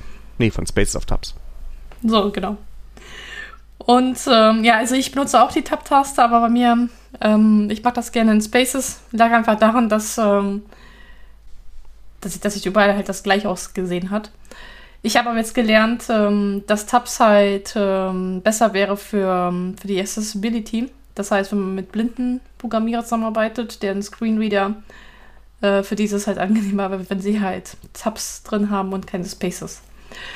Und ich muss zugeben, das war ein Argument, wo ich gesagt habe, okay, das kann ich absolut nachvollziehen. Das war bei mir auch so. Also ich, bis jetzt war es mir immer egal. Und als ich das gelesen habe, weil ich habe schon mit blinden ähm, Datenbank-Admin zusammengearbeitet oder Administratoren. Und ähm, mir war das, ich habe da vorher nie drüber Gedanken gemacht, da hat sich auch nie jemand beschwert. Ich muss aber sagen, dass ich das Argument gut finde und wenn das wirklich so ist, dass das den Screenreader äh, das Arbeiten erleichtert, ähm, ja, würde ich es sofort im Projekt als Standard machen. Das muss nur einer Person das Leben leichter machen. Ich glaube, für alle anderen ist das nur eine Glaubensfrage. Ja, ja das denke ich auch. Also, ähm, ansonsten, also klar, also für meine persönlichen Projekte dann äh, nehme ich das Spaces. Würde es aber genauso handhaben wie du, wenn sobald jemanden das stört, weil er das nicht gut lesen kann oder das halt hilfreicher wäre, wenn Tabs ist, dann habe ich auch da keinen Schmerz damit. Und ansonsten nutze ich einfach das, was in Projekten schon eingestellt ist. Also es gibt, es gibt äh, Themen, die äh, es mehr wert äh, sind, da Lebenszeit zu verschwenden. Zum Beispiel, wo die geschweifte Klammer anfängt. Nein, aber meine Frage, jetzt, also jetzt mal rein aus Neugierde. Ähm, ja. Du machst ja auch viele Open Source Projekte. Ja. Wenn du jetzt weißt, okay, ähm, Blinden äh, Nutzern oder Leute, die einen Screenreader brauchen, muss man ja nicht blind für sein. Ähm, würde ich das Leben jetzt leichter machen, wenn ich auf Tabs umstelle? Wäre das nicht ein Grund, Open Source Projekte dann mit Tabs zu machen? Ähm, oder müssen ja. die sich erst bei dir melden? Also sag mal so, ähm, da ich jetzt nur bei Open Source Projekten mitmache, die oder übernommen habe, die schon längere Zeit bestehen, ähm, würde ich das jetzt bei, bei dem halt so handhaben, dass, dass ich darum bitten würde, dass man sich bei mir meldet. Dann würde ich, und, dann würde ich das halt umstellen. Ähm, ähm, einfach aus dem Grunde, weil da halt auch nicht viel kommt, ne? Also ja. deswegen, also ich, also ich, ich weiß, es hört sich jetzt nicht sehr einladend an, aber ich ähm, weiß nicht, ob ich jetzt mehr äh, Contributor kriege, nur weil ich jetzt von Space of Topside ändere. Wenn es aber Leute gibt, die gerne mitmachen wollen und dass sie das für sie eine Hürde darstellt, dann habe ich keinen Schmerz damit, das zu ändern. Bei neuen Projekten gebe ich zu, hm, sollte ich mir das über echt äh, mal auf die Fahne schreiben, das nur auf Tabs zu machen. Ja, geht also mir ähnlich. Also ich muss auch noch mal drüber nachdenken. Ja. Ähm, wobei ich ja sagen muss, bei unserer Seite zum Beispiel, wobei das jetzt, glaube ich, für die meisten nicht so interessant ist, der Code, wäre es einfach, weil Pretty ja schon drin ist, dann könnte man das alles einfach auf Tabs umstellen. Ja, muss ich mal drüber nachdenken. Aber auch bei unserer Seite, wie groß ist die Wahrscheinlichkeit, dass da jemand da contributen möchte, ne? Ja, eben. Und generell sich den Code anguckt. Also das ist. Ähm Aber auch da, wenn sich jemand ähm, das für eine Hürde darstellt, ähm, bitte melden und dann ändere ich das gerne halt um. Oder wir ändern das genau um. Ja. Oder bei den Projekten, wo ich da halt ähm, da Möglichkeiten habe. Genau, das, das ist gar kein Ding, machen wir gerne. Ähm. Da würde mich auch wieder die Meinung ähm, aus der Community interessieren. Entweder im Discord, im Mastodon oder bei Twitter. Ähm, oder Kontaktformular. Oder Kontaktformular. ähm, aber bitte nicht nur in Tabs oder Spaces, das geht glaube ich auch gar nicht. Ähm, aber ja, genau. äh, Antworten äh, wie ihr das seht. Also, also ich habe mir vorher, war mir das immer relativ egal und jetzt mit dem, wenn man weiß, okay, für Leute, die das äh, mit Accessibility Probleme haben, macht man das Leben leichter. Ähm, ja, wirkt das bei euch oder ist euch das egal oder habt ihr vielleicht sogar andere Argumente, die wir jetzt ganz vergessen haben zu erwähnen? Also, es ist auch mit der geschweiften Klammer, ob nach dem Methodennamen oder neuen Zeile, ich glaube, das ist halt auch ein Glaubenskrieg, ne? Das ist wie in viel, also wie Semikolon in vielen Sprachen, das ist wie bei ganz vielen Sachen. Also deshalb bin ich ja, ich wiederhole mich heute wieder, ähm, so ein Fan von so Tools wie Prettier, die den Code einfach formatieren nach dem Standard. Ich bin der Meinung, den sollte man gar nicht konfigurieren, wenn man nicht wirklich Objekt, also wirklich gute, gute Argumente und Gründe hat, warum das jetzt so sein muss. Ähm, und nicht irgendwie, ja, in der Theorie könnte da so und so passieren. Ja. Ähm, dann, dann kann man da gerne drüber streiten, aber ansonsten irgendein Standardformat da nehmen und diskutiert über andere Themen. Und los Themen. geht's. Ja. Wir haben euch so, hier jetzt gerade eine Retro-Diskussion erspart, ja. oh, ja. Ich will, ich will nicht wissen, ob schon äh, in den Projekten irgendwo der Satz fiel, aber die bei Ready, Ready for Review haben gesagt. Wenn das mal passieren sollte, also wenn jemand bei euch oder ihr selber sagt, die bei Ready for Review haben das gesagt, ja, dann führe ich, glaube ich, wieder die äh, Gast-Hörer äh, des Monats Spalte ein und ihr könnt drin sein. Ne? nee, es würde mich interessieren, also wenn wir als Argumentationshilfe auf einmal dienen. Ich dachte mal, wir sind erschreckendes Gegenbeispiel. nee, lass das nicht machen. Lass lieber Spaces nehmen, die bei Ready for Review nehmen Tabs ah, ja, ja. So, wir haben nochmal ein Follow-up heute. Ja, passt auch irgendwie zum zwar, Thema.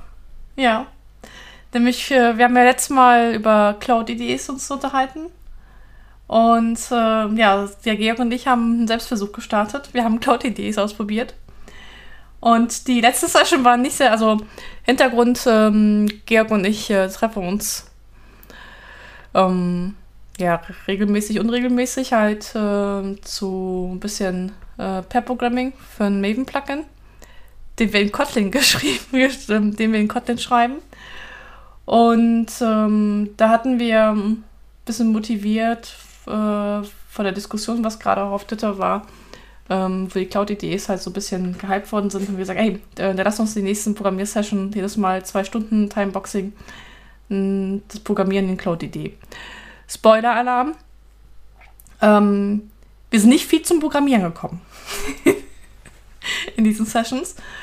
Und wir haben halt, ähm, also das haben wir ausprobiert. Wir haben einmal Gitpod äh, ausprobiert in den zwei Varianten, einmal mit JetBrains Gateway und im Browser, also Visual Code.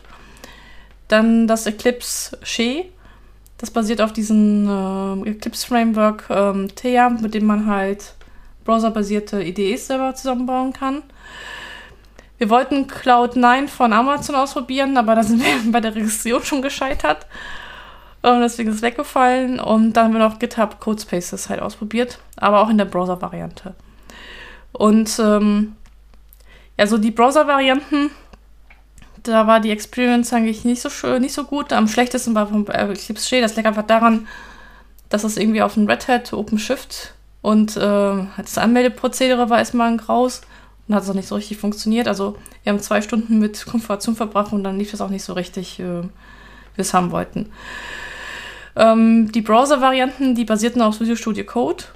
Und ähm, ich weiß nicht, ob das daran lag, dass wir Kotlin benutzt haben als Programmiersprache, aber das wo, wo, wollte man nicht so gut äh, unterstützen.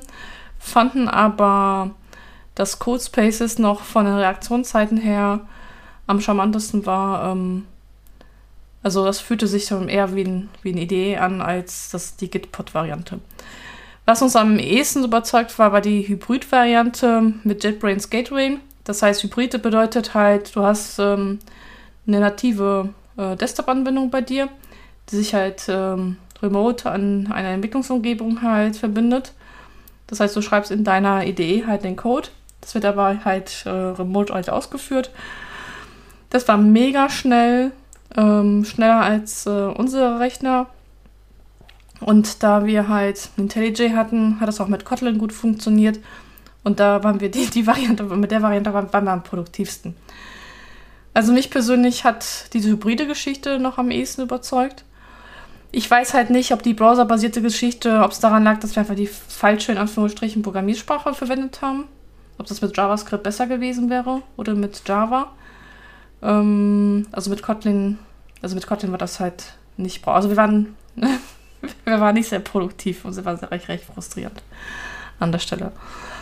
Und ähm, also ich persönlich weiß ich nicht, also ich kann den Hype jetzt nicht verstehen. Die hybride Variante kann ich, ähm, denke ich, das könnte ein Ding werden, aber das reine Browser-basierte, also vielleicht für Code lesen nutze ich ja selber, finde ich das auch eine gute Sache. Aber um da wirklich produktiv äh, zu arbeiten, hat, hat mich das jetzt an der Stelle nicht überzeugt mich würde da interessieren mal, wie das ist mit JavaScript, weil wenn du jetzt Gitpod im Browser hast oder Codespace, läuft das ja beides auf VS Code, wenn ich mich nicht irre. Ja, genau. Und der VS Code ist eigentlich sehr, nicht eigentlich, der ist sehr gut, was JavaScript, TypeScript und sowas angeht. Ich glaube, dass es daran scheitert, weil das auch ein bisschen, ja, ähm, die Plugins, also mir macht Kotlin im VS Code auch jetzt nicht wirklich Spaß. Das geht mal für ein paar Zeilen Code, aber das kann ich auch im Vim oder im Emacs, wenn ich die, wenn ich ihn geöffnet und geschlossen kriege, alle die Programme natürlich nur theoretisch machen. ja, ähm, äh, oder im Texteditor ist auch egal.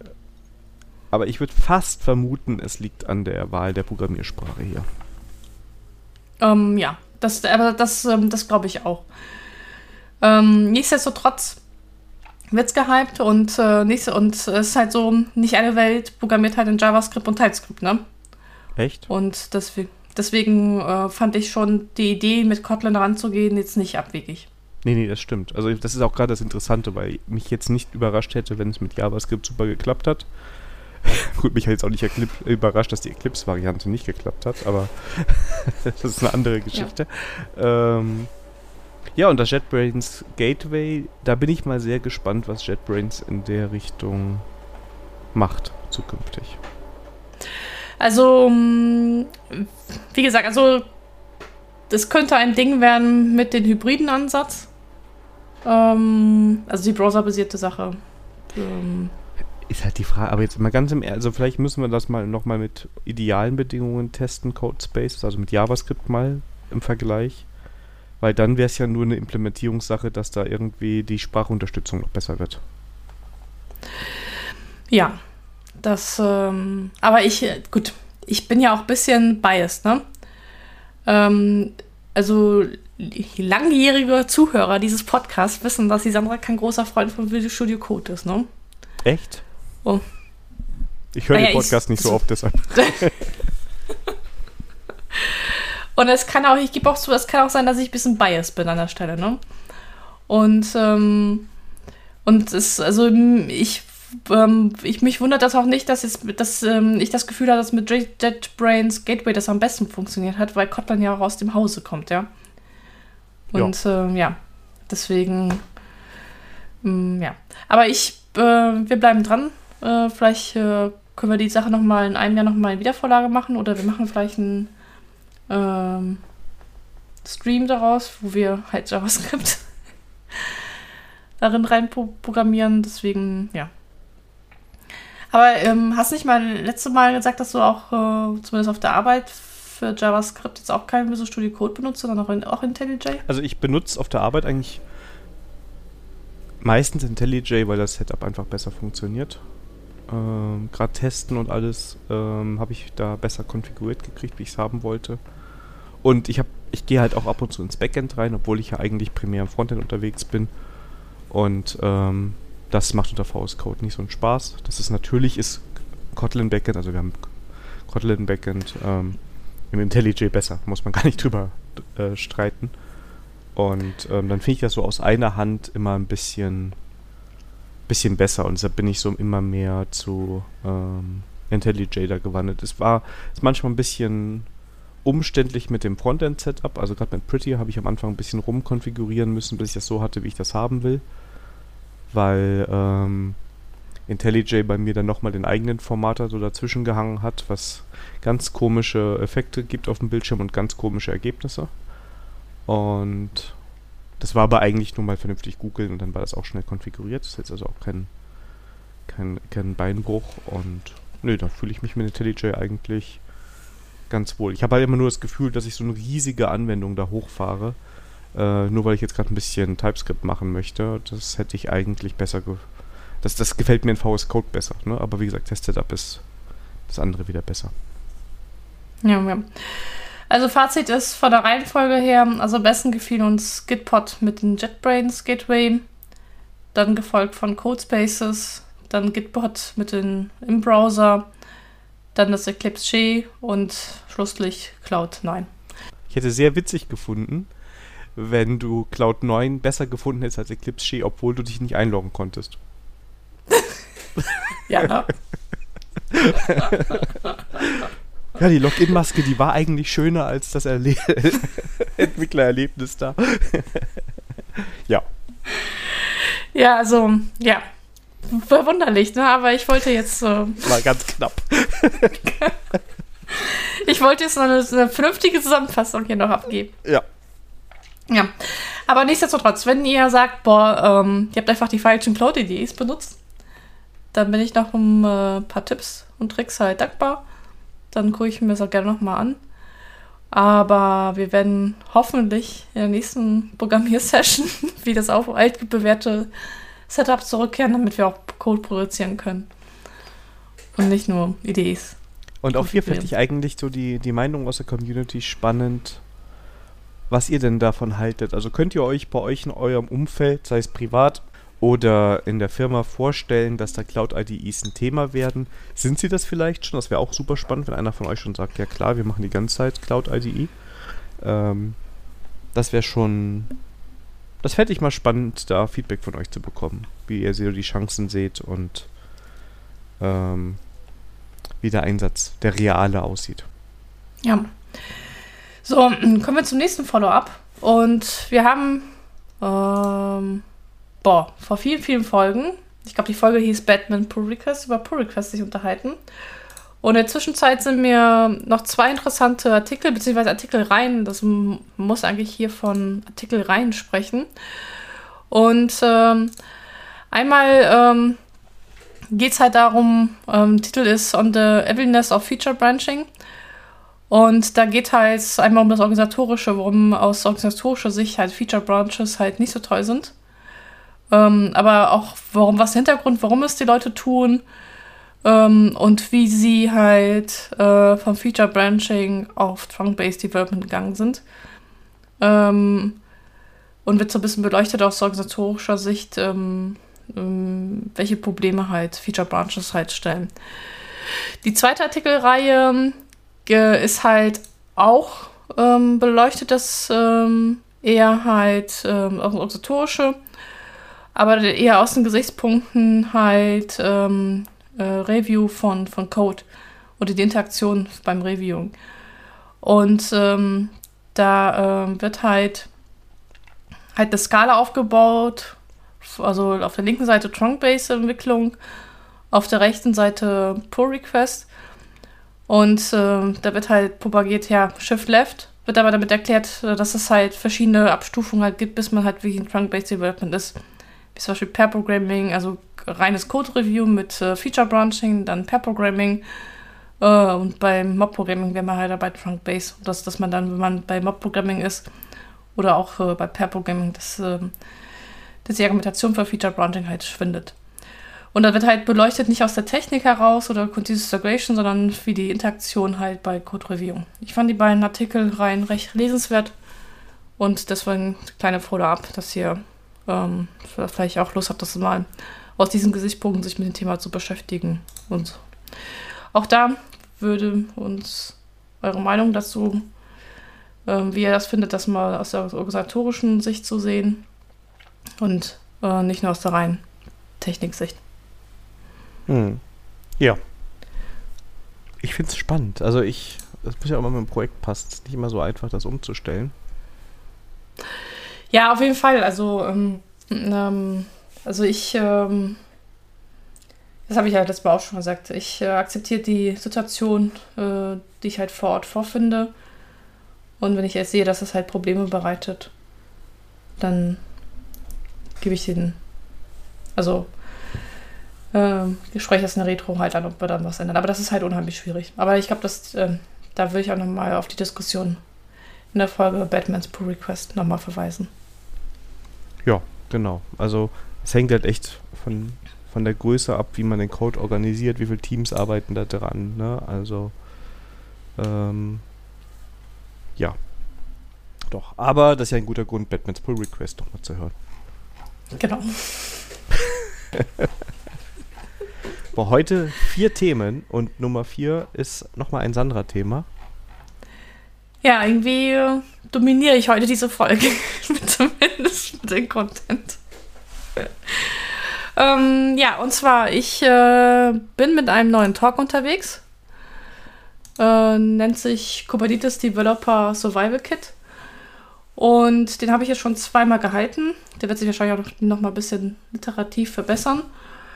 Und da geht es halt darum, dass ich einmal beleuchte, ähm, ähm, hey, ähm, äh, Kubernetes aus Entwicklungssicht äh, spricht, was muss ich beachten, äh, nicht nur bei der App-Entwicklung, sondern auch vielleicht, äh, was ich noch zusätzlich halt machen muss als Entwickler, wenn ich meine Anwendung in Kubernetes äh, zum Laufen bringen möchte. Und das Lustige ist halt, alle fanden aber Kubernetes ganz toll, solange sie auf ihrer Spielwiese geblieben sind. Aber wo das dann fing, das richtig produktiv einzusetzen, da kamen halt immer neue Fragen halt auf, wo ich dann ähm, über die man sich vorher halt nicht Gedanken gemacht hat und ja, und sich dann überlegt hat, hey, äh, wie mache ich das eigentlich? Also fängt an mit der Git-Repository-Struktur oder was lege ich alles in mein Git-Repository ab. Ähm, ich muss Container-Images halt bauen. Ähm, ja, wie sieht meine lokale Entwicklungsumgebung aus? Wo lege ich Konfigurationen ab? Ähm, wo lege ich ähm, meine, wie sehen meine Deployment-Skripte aus? Was ist Backend, was ist mit Backend und Frontend? Oder allgemein gesprochen, wie wird meine Applikation überhaupt Kubernetes ready gemacht? Und dann solche banalen Sachen wie ähm, Continuous Integration und wie sehe ich, das ist was, was im Cluster los ist und Debugging.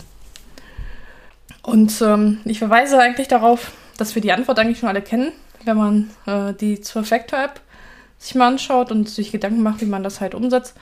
Und dann zeige ich halt, äh, gehe ich halt so die Problemfelder durch und äh, stelle halt vor, wie äh, was einem hilft, so was mir geholfen hat, mich zu organisieren, um halt äh, Richtung, ähm, Richtung Kubernetes halt zu entwickeln.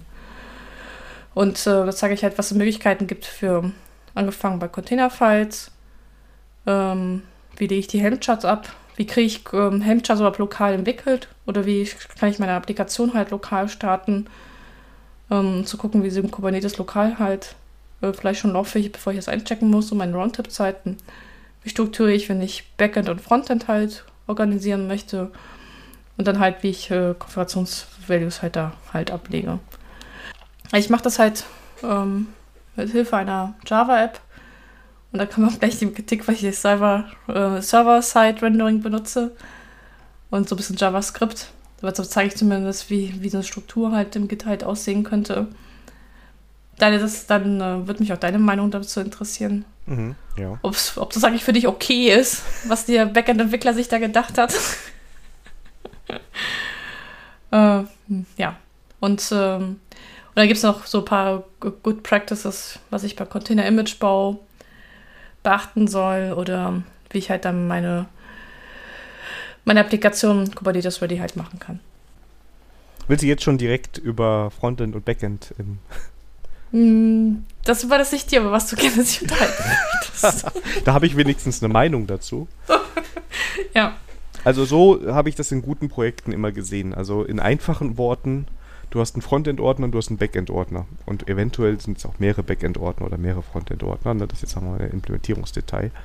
Aber ich bin ja sowieso, wie alle hier, wie langjährige Ready for Review-Hörer wissen, ein, ein Verfechter des unabhängigen Frontends und ähm, finde das eigentlich ganz gut, dass man da seinen eigenen Container hat, wo das Frontend reinkommt. Weil für mich ist das immer, wenn ich, ich kann den, ich kann eigentlich jetzt mal Kubernetes fast ein bisschen ausblenden, weil es mir jetzt mal um die Struktur der Aufteilung von Containern geht und da würde ich das Frontend in einem eigenen Container laufen lassen aus Security-Gründen, weil ich dann viel einfacheren Container haben kann, der nur statische Dateien ausliefert. Ja, ähm, da muss ich mich nicht in dem Maße vielleicht um Security kümmern wie ich das in einem Backend machen muss oder ne, wenn ich Richtung Datenbank oder sowas später gehe. Und dementsprechend würde ich das schön separat machen und ähm, einfach halten. Das sind leichtgewichtige kleine Container, die schön schnell starten und ähm, ja, das finde ich eigentlich gut. Ja, aus Kubernetes-Sicht ist das auch interessant, das getrennt zu halten. Also in Kubernetes-Welt würde, würde man das ja in Pods dann aufteilen du möchtest vielleicht das unterschiedlich skalieren können, ne? Und äh, so, dass du vielleicht mehr Pods brauchst fürs Frontend und weniger fürs Backend, warum auch immer, oder umgekehrt. Und das würdest du halt nicht hinkriegen, wenn du alles halt in einen Pod halt rein, reinpackst oder in einen Container. Ja, also ich glaube halt auch, dass du deinen Front, also du willst ja sowieso, also ist die Frage jetzt wieder, ähm, warum habe ich überhaupt ein Kubernetes? Ich nehme jetzt einfach mal an, dass du ein Kubernetes vernimmst, weil du eh hochverteilt Systeme haben willst, weil du so skalieren musst. Also weil du wirklich Last auf dem System hast ne? und nicht einfach. Optimist. Ja gut, also weil ansonsten stelle ich diese ganze Ding in Frage. Dann ja, natürlich, aber die, die äh, also ähm, ich, also ich habe in meinen Kubernetes-Projekten äh, noch nie ein Projekt gehabt, wo das Ding wirklich in Kubernetes halt laufen musste. Ja, das ist das Problem von Kubernetes, dass Leute alle glauben, dass sie Google oder Netflix sind. Genau, also das, das sowieso. Ähm, die meist die, die Argumentation halt, was es halt ist, ist halt, ähm, wir wollen die Cloud und dann kommt der Trugschluss, ja, wenn wir Kubernetes als Plattform benutzen, dann sind wir ja auch Cloud-Provider unabhängig. Ist aber auch schon ein Trugschluss, ähm, weil jeder Cloud-Provider ja, das ein bisschen anders macht. Genau. Aber das ist eine andere Geschichte. Die andere Argumentation, die ich höre, ist halt, ähm, wir wollen nur noch eine Plattform haben für alle unsere Anwendungen. Okay, da, ähm, da kann man, ja, ist okay, da ähm, bin ich ja skeptisch, ob der Aufwand zum Nutzen halt ist, aber okay, das ist halt versuchter Stande, ein, ein versuchter Weg der Standardisierung. Ich habe mir es abgewöhnt, diesen, diese Diskussion zu führen, ob ich wirklich ein Kubernetes brauche oder nicht. Ich äh, habe es einfach akzeptiert, dass die Leute Kubernetes haben wollen. Mit allen Konsequenzen. Ähm, ja, heißt weil aber die, auch, die dass nicht ich, bedenken, das ist ja das ja. große Problem. Also ja. das muss, also das ist ja das, das, das Irre daran, dass man da so einen riesigen Moloch sich holt. Und ich kenne, glaube ich, einige Leute, die sich mit Infrastruktur und alles auskennen, im Gegensatz zu mir, ja. Oder richtig auskennen. Und alle sagen, oh, Kubernetes, das ist aber jetzt, also wenn du es richtig machen willst, gar nicht so einfach, ja. Genau. Und diese Argumente, ich will mich an, nicht an Cloud-Anbieter binden, das ist ja auch, ich weiß auch nicht, wer diese Marketing, also wer davon was hat, diesen Mist zu verzapfen, da kommst du eigentlich nicht dran vorbei. Und dann solltest du dir auch mal überlegen, welche Kosten, also das musst du halt vorher überlegen. Ne? Also wenn ich jetzt so einen Cloud-Anbieter gehe und ich jetzt schon sicher bin, dass ich da irgendwann wieder weg will, entweder muss ich das schon an anderen Stellen berücksichtigen, dass ich da flexibler bin, oder ich muss von meiner Entwicklungsabteilung verlangen, dass sie mir das sagt, was kostet das, wenn wir morgen auf Cloud-Anbieter B wollen. Ja, weil da ja um, auch jetzt also, nicht alles ganz anders ist. Also, ja. Äh, nee, das nicht, aber ähm, ähm, die haben halt, so, also, ähm, also nicht falsch verstehen. Zu 80 Prozent sind die Sachen ähm, eh gelagert, aber da sind halt, ähm, es kommen immer auf die letzten 20 Prozent halt an, die genau. auch die, die Arbeit halt dann machen. Und ähm, also, hey, ähm, ich habe das Gefühl, das ist halt eine politische Entscheidung, auf Kubernetes zu gehen, warum auch immer. De, mit der Argumentation, das ist ja quasi schon de facto Industriestandard. Okay. Ähm, also, also ich habe, also die Diskussion darum, ob Kubernetes ja oder nein, ähm, ähm, also mir ist die Lebenszeit mittlerweile zu schade, um die Diskussion zu führen ähm, weil die meistens sind, weil die, die Argumente, weil das, was meistens jetzt schon gesetzt ist von anderen ähm, Ebenen und dann, ja, dann helfe ich einfach, dass es halt so schmerzfrei wie möglich halt, dass du auf die Bühne, über die Bühne geht. Das ist ja auch genau der richtige Ansatz jetzt aus, aus deiner Rolle heraus. Ja, das Problem, ja. was ich halt oft sehe, ist, dass irgendwelche Leute, die unbedingt mal Kubernetes machen wollen, ja, sich da durchsetzen, dann sich die Fing Argumente aus den Fingern saugen, warum sie jetzt unbedingt ein Kubernetes brauchen. Korrekt. Ja, ja, und dann ähm, labert die irgendjemand nach. Kubernetes klingt cool, klingt ja so ein bisschen nach Google und ähm, dann machen wir das jetzt alle. Es ist aber halt meistens, ja, vielleicht nicht das ganz Passende. Also, ja. Ja, also ähm, auch die Argumentation, dass ich dann Personal halt sparen kann, weil ja vieles dann automatisiert ist. Ähm, gefühlt haben also gefühlt habe ich dieselbe Anzahl an Leuten, die sich damit Kubernetes-Administration be beschäftigen müssen. Ne? Also das ist, äh, also ich habe jetzt nicht das Gefühl gehabt, dass sich jetzt weniger Leute haben in den Teams oder in den Unternehmen, die sich mit Kubernetes. Manche, also ich, was ich zumindest schon mal gut finde, ist, dass ähm, viele schon von diesen On-Premise-Lösungen halt weggehen, weil die zumindest aus meiner Bubble halt mehr gemacht haben als die on-gemanagten Kubernetes, die bei den Cloud-Providern halt laufen. Ähm, aber okay. Das ist jetzt halt die Technologie, die angesagt ist. Und wir wissen halt selber, im IT-Zirkus, in zehn Jahren kommt was anderes. Ich bin halt immer noch, ah, ich, ich hänge so ein bisschen da dran, argumentativ auch. Wenn ich jetzt entscheiden müsste, und ich habe jetzt nichts gegen Kubernetes, aber ich muss mir erstmal überlegen, warum will ich ein Kubernetes haben, welche Vorteile habe ich, okay. Und nehmen wir mal für eine Sekunde an, ich deploy Container einfach auf der Cloud-Plattform meiner Wahl. Das geht ja auch, ja. Ja. Wie schlimm ist das jetzt, wenn ich wechseln will? Ist das überhaupt realistisch, dass ich wechseln will? Also, was soll denn passieren? Dass auf einmal Amazon sagt, jetzt sind wir einfach 50% teurer, jetzt habt ihr alle Pech gehabt. Ja, das wird nicht passieren. Also das, äh, weil außer alle anderen machen gleichzeitig mit, weil da geht es um Angebot und Nachfrage und ab einem gewissen Preis gehen Unternehmen dann halt auf einen anderen Cloud-Anbieter. Deshalb wüsste ich nicht, was dafür spricht, sich da diesen Mehraufwand äh, zu holen. Ich weiß es auch nicht, vor allem, ähm, du hast trotzdem ein Vendor-Login. Ja. Aufgrund dessen, ähm, weil jeder Cloud-Provider das Kubernetes doch ein, im Detail doch ein bisschen anders halt äh, gestaltet, ja. Weil du hast zwar eine API, aber das ist so, das erinnert mich so ein bisschen an den SQL-Standard, ne? Ähm, wir, haben an, wir haben angeblich einen SQL-Standard, aber jeder Datenbankanbieter macht das Norns noch ein bisschen anders, ja? Oder ja. hat doch andere Features, die, äh, die nicht im Standard definiert sind, äh, das aber dann die anderen Datenbanken halt nicht. Und das, und das, ähm, und ich habe das Gefühl, das wiederholt sich halt auch jetzt in dieser Kubernetes-Welt. Aber einen Gewinner gibt es bei der ganzen Sache. Und das ist halt Google. Die haben halt, das ist halt ähm, aus Recruiting-Sicht eine geile Nummer, was sie da jetzt äh, hingekriegt haben. Ähm, wenn sie jetzt nämlich Leute suchen, ähm, die sich mit Kubernetes halt oder für ihre Kubernetes-Geschichten, da wissen sie halt, dass sie auf dem Markt halt Leute finden, die sich schon mit, damit halt beschäftigt haben. Ja. Also, also so aus der, also wenn man es aus der Warte halt sieht, ist es halt ein cooler Recruiting-Crew. Wobei, ich meine, es wird mehr, aber ich fand in den letzten Jahren Leute, die sich wirklich damit auskennen, ähm, überschaubar viele. Äh, ja. Weil du auch so viele und, Technologien drin hast. Also ich habe ja deinen Talk auch bekommen. Du hast mit so vielen Technologien automatisch zu tun. Und ähm, alle erfordern Einarbeitung und dass du ein bisschen verstehst, was du da tust. Das ist alles nicht so ohne. Um Gottes Willen. Und deswegen ähm, grenze ich mich auch immer ab, wenn die Leute halt einen Kubernetes-Experten äh, suchen und nach meinen Kubernetes-Erkenntnissen, ich sage, ja, ich ähm, beackere das Thema aus Entwicklungssicht. Also wenn ihr einen Kubernetes-Admin sucht, dann bin ich halt die Falsche. Ja. Also das ist halt, ähm, da muss man sich auch ein bisschen halt, halt auch abgrenzen.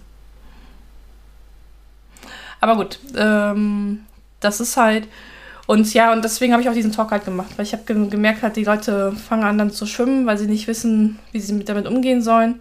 Und das war halt auch eine Idee, halt so ein ähm, mal zu zeigen, was bei mir gut funktioniert hat und vielleicht ist das für den einen oder anderen halt ein guter Tipp, ähm, ähm, sich da mal anzuschauen. Also wie zum Beispiel, wie kriege ich lokalen Kubernetes zu laufen, äh, wenn ich diese ganzen Roundtop-Zeiten halt nicht haben möchte. Ich checke ein, gucke, ob es auf der Dev-Cluster funktioniert. Nee, funktioniert nicht. Muss ich nochmal ran, ja.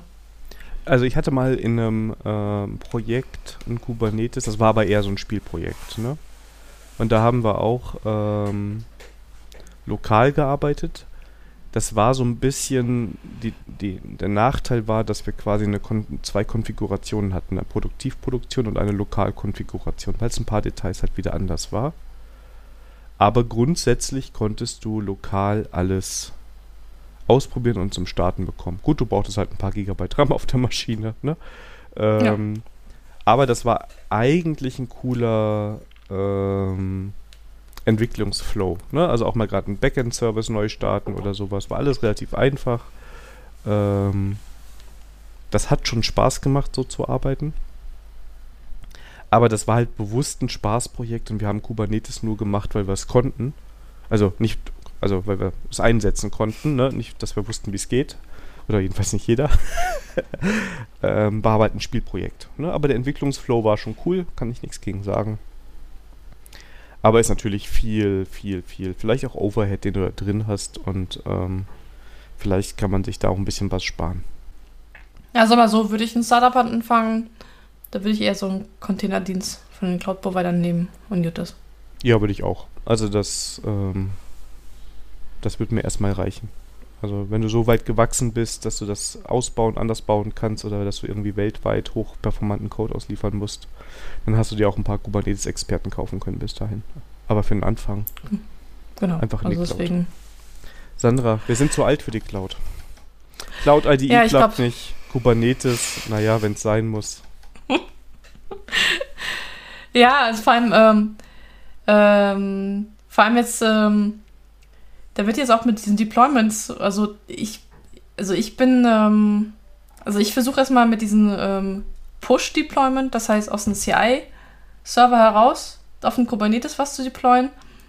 Aber mit dieser GitOps-Bewegung wird ja eher das Pull-Deployment halt. Also du hast einen Operator oder Operator in Kubernetes laufen, der sich dann halt, der checkt, aha, im Git-Repos, was hat sich geändert? Das muss ich halt alles nochmal ausrollen.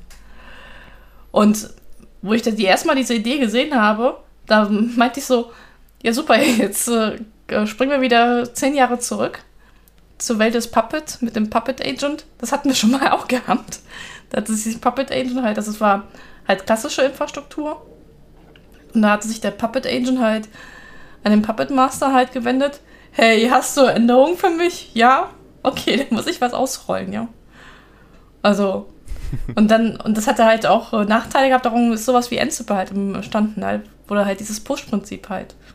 Und dann denke ich mir so, also äh, entweder bin ich alt, weil ich jetzt so, so einen Schweinezyklus in der IT halt mitgemacht habe äh, und sich halt Sachen wieder halt mit neuen, also es fühlt sich so an wie Wein in neuen Fässern. Ja. Also, nee, Wein in neuen Schläuchen, Entschuldigung, ja. Alter Wein in neuen Schläuchen. Also, lieber Hörer, ihr merkt schon, Waldorf und Stettler der Cloud sind wieder unterwegs. naja, gut, nichtsdestotrotz. Also, ähm, ich bin, was die Diskussion ist, wesentlich entspannter, wenn, wenn ihr sie haben wollt. Also, ich sage immer, wer sich ein Pfiffi anschafft, der muss auch mit dem Gassi gehen. Und, ähm, Und wenn die Leute halt damit Probleme haben, dann komme ich halt auf den, und dann zeige ich denen halt Lösungen. Und dann die, die Konzepte sind halt eigentlich die, die wie vor 15 Jahren, das große Sandra-Geheimnis.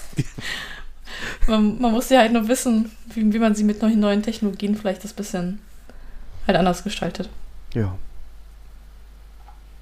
Ja. Schlimm, ne? nein, nein, nein, nein. Oh, ich glaube, ich glaube, neuer Titel. Ich ja, ich hab's, ich Folgentitel. ich hab's drauf äh, angelegt. Der Folgentitel. Ja. ja. der Folgentitel ist jetzt schon gesetzt, ja. Ja, ich hab's aber auch be bewusst drauf angelegt, muss ich sagen. Aber ja. ja. Ja, vielleicht sind wir ja. auch zu alt für den Scheiß. Also das ist halt, ich weiß es nicht. ähm, ich sollte doch ein, doch ein Restaurant aufmachen. Ja, darauf arbeiten wir doch jetzt gerade hin, merkst du nicht diese Strategie? ja, genau. Ja. ja. Wenn es mit meiner IT-Karriere nichts wird, dann äh, ja. ja. ja. Kommen wir zu den Terminen, denn wenn ihr sagt, was das mit uns sind, die, die über die Cloud reden, dann könnt ihr in unser Ready for Review Review kommen. Das findet nämlich sehr bald statt, nämlich am 22.07. um 19 Uhr im Discord. Da ist ein eigener Channel dafür. Da könnt ihr reinkommen. Da quatschen wir ein bisschen über den Podcast, die letzten Folgen, angefangen bei Folge 23. Und ähm, normalerweise versuchen wir so ein bisschen das auf eine Stunde zu beschränken. Ja, und gucken halt, wie die Stimmung ist. Dann kann es auch länger oder kürzer sein. Aber da freuen wir uns sehr, wenn ihr vorbeikommt. Den Link zum Discord findet ihr auf unserer Webseite. Und ähm, ja, wahrscheinlich zu dem Event auch jetzt, wo ich es erwähne, in den Show Notes. Genau, wie immer. Danke, Zukunft, Sandra. Danke, Zukunft, Sandra, genau. Ja, und dann kommen wir zu unserer Lieblingsspalte. Ja, und die heißt. Der Konsumspalte. Konsum, das, das Spiele, Serie, Bücher, Filme, Musik, Services, Konsolen, Podcasts, Apps, Tools und Shops. Genau, und diese Folge, also in dieser Folge, ähm, mache ich mal den Anfang. Und zwar habe ich ein neues Brettspiel ausprobiert. Race for the Galaxy. Ähm, also es war ein Spiel nach meinem Geschmack. Super komplex. Und äh, die Regel war halt so, so für Programmierer gemacht. Wenn das und das, dann das und das. und wenn das und das, dann das und das. Ähm, von den vier Leuten haben zwei es genossen, das Spiel. Die anderen sind halt irgendwann ausgestiegen. Und ähm, ja, worum geht es? Ähm, ja, die Erde existiert nicht mehr, sondern ähm, sind äh, die Menschheit hat sich auf mehreren Planeten halt verteilt und daraus sollen andere Universen halt erobert werden. Und dann, das kriegt man halt hin mit Karten. Und ähm, da wird halt, ähm, also man, man, hat mehrere Möglichkeiten halt, äh, das zu machen. Also man kann entwickeln, Sachen kaufen, äh, neue Welten entdecken. Je nachdem, wie man halt ähm, sich geschickt anstellt, werden halt Siegpunkte halt vergeben. Und ja, und ihr werdet es nicht glauben, derjenige mit den meisten Siegpunkten gewinnt. Und das ist halt ein bisschen kombinieren und dann musst du halt gucken, was du halt, welche Karten du ziehst, welche Strategie du halt dann fährst. Und ähm, je nachdem, was du mit deinen Zügen vorgemacht hast, Auswirkungen auf spätere Züge. Ja. Und ja. Ich fand das super spannend. Ich muss noch meine, meine Gruppe überzeugen, dass wir das nochmal spielen. ja, sonst machen wir das, wenn wir uns nochmal treffen. Das klingt nämlich echt spannend. Ähm, ja, ja. Gerne, gerne. Und wir haben einen Punkt, der nächste Punkt ist quasi von uns beiden. Ähm, genau. Aber du hast ihn draufgeschrieben, denn wir haben, glaube ich, jetzt beide eine Serie durchgeguckt, die auf Disney Plus lief.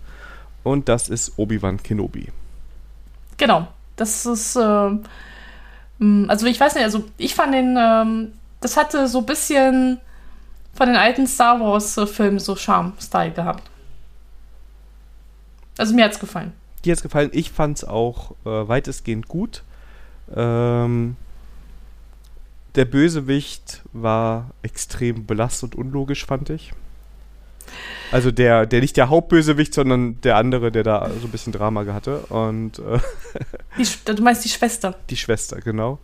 Die habe ich nicht, also die fand ich als Bösewicht, als Charakter nicht, das, die war unlogisch, fand ich. Aber der Film hatte schöne Szenen und wenn man mal über ein paar Logiklöcher und so hinweg guckt, dann war es auch ähm, ganz gut gemacht. Also Spoiler-Alarm. Ähm, ich habe es nicht verstanden. Ich habe das Ende nicht verstanden.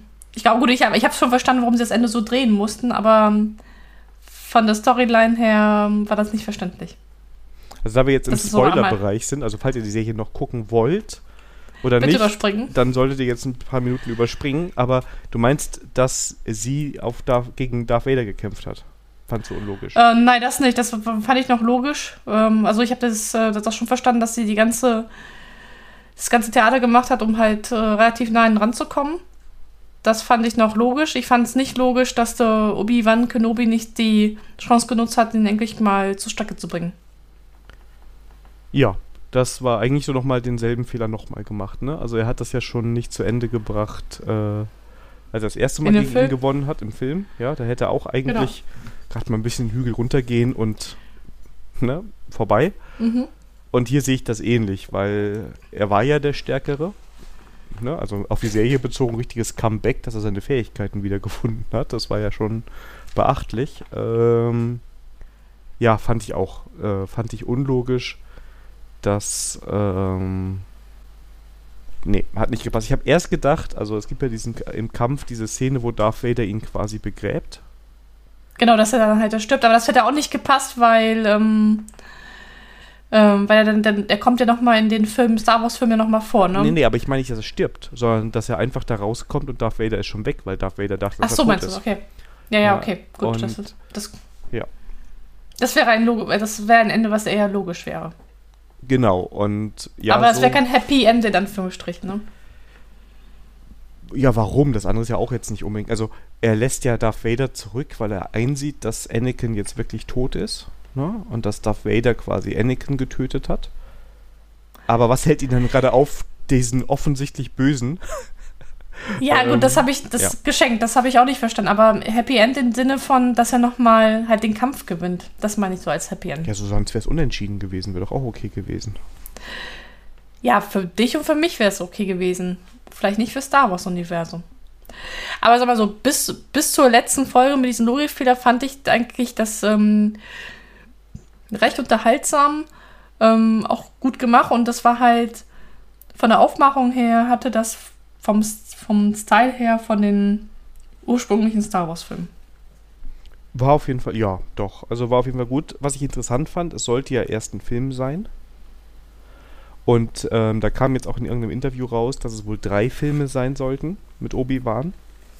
Und die Serie deckt quasi den ersten Film ab, wo Obi-Wan quasi wieder so zur alter Stärke findet. Und ähm, das haben sie jetzt halt quasi auf eine Serie aufgebläht, was man so ein bisschen merkt. Weil ein Teil der Serie hätte man sich auch sparen können, ohne viel Inhalt zu verlieren. Und ja. Ich glaube aber, dass jetzt keine neue Staffel kommt. Das würde mich ein bisschen wundern. Ich weiß nicht, was würde man erzählen mich auch wollte. wundern. Also ich wüsste jetzt auch nicht, was man da jetzt noch erzählen möchte als Story. Ja. Also, ähm, wenn sie das jetzt so belassen, dann, äh, dann passt das für mich in mein Star Wars-Universum und, ähm, und ich sehe bei diesem Logikfehler am Ende. Äh, das kann ich, darüber kann ich gut hinwegsehen. Gut, aber du hast auch noch was gelesen.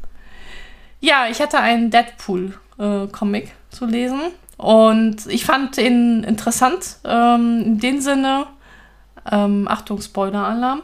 Sekunde, wie heißt der denn ähm, überhaupt, bevor du überhaupt. Also ach, Oh, war ja. Jetzt hast du mich aber erwischt. Ich habe nur Deadpool eingeschrieben. Ach, verdammt. Weißt du, welchen, welches Comic du mir ausgeliehen hast? Ich habe dir mehrere Comics ausgeliehen. Ich weiß gerade nicht ja, aber genau, du hast welchen Deadpool. Deadpool. ich dir. Okay, warte mal. Dann äh, gib mir mal zwei Sekunden. Und zwar, das war der Deadpool Wade Wilson War. Ah. Ja. Weiber, Woman und Wade Wilson. Und ähm, ähm, was interessant war, war, also es liegt gleich ja auch entweder an mir. Ähm, ich habe ähm, bis zur Mitte des Comics nicht, nicht, ähm, ähm, nicht gecheckt, dass, äh, ähm, dass da Traum und, Wirklichkeit sich da ein bisschen vermischen. Und dass es erst zum Ende des Comics so klar wird, okay, das, das weiß man nicht, okay, ist es jetzt wirklich wahr oder ist es eigentlich nur, dass, dass er sich das einbildet. Ich fand das aber dennoch, ähm, ähm, also von der, vom Stil her mal was anderes. Und ich würde von Deadpool auf jeden Fall nochmal was lesen wollen. Und das ist halt, es ist, ist ein kranker Charakter eigentlich.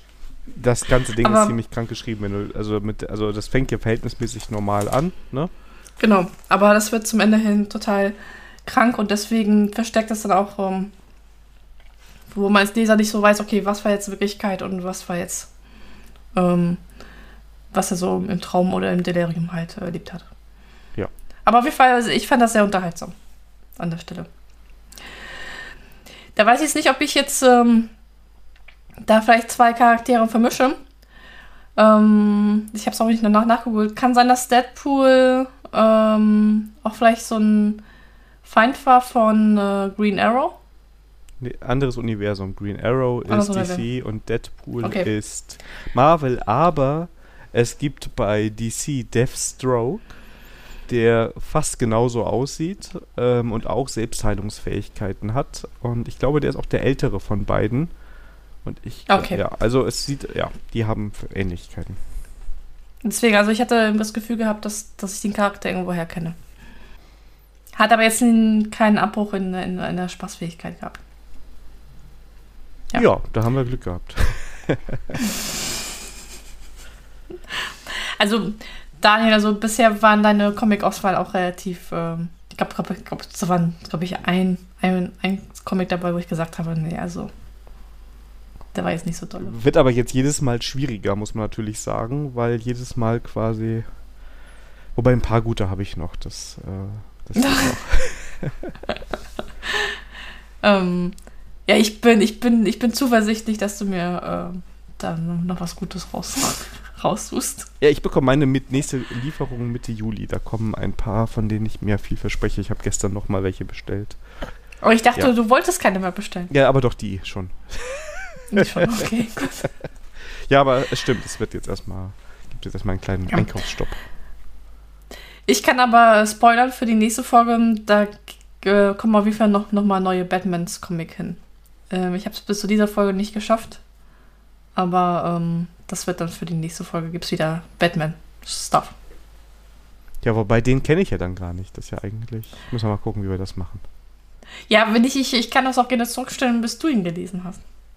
Wir müssen mal gucken, wann wir uns mal wieder treffen und dann, dann ja, wir finden schon. Ja, das ist, das ist ja schon, schon eingecheckt. ich habe es nur nicht im Kopf.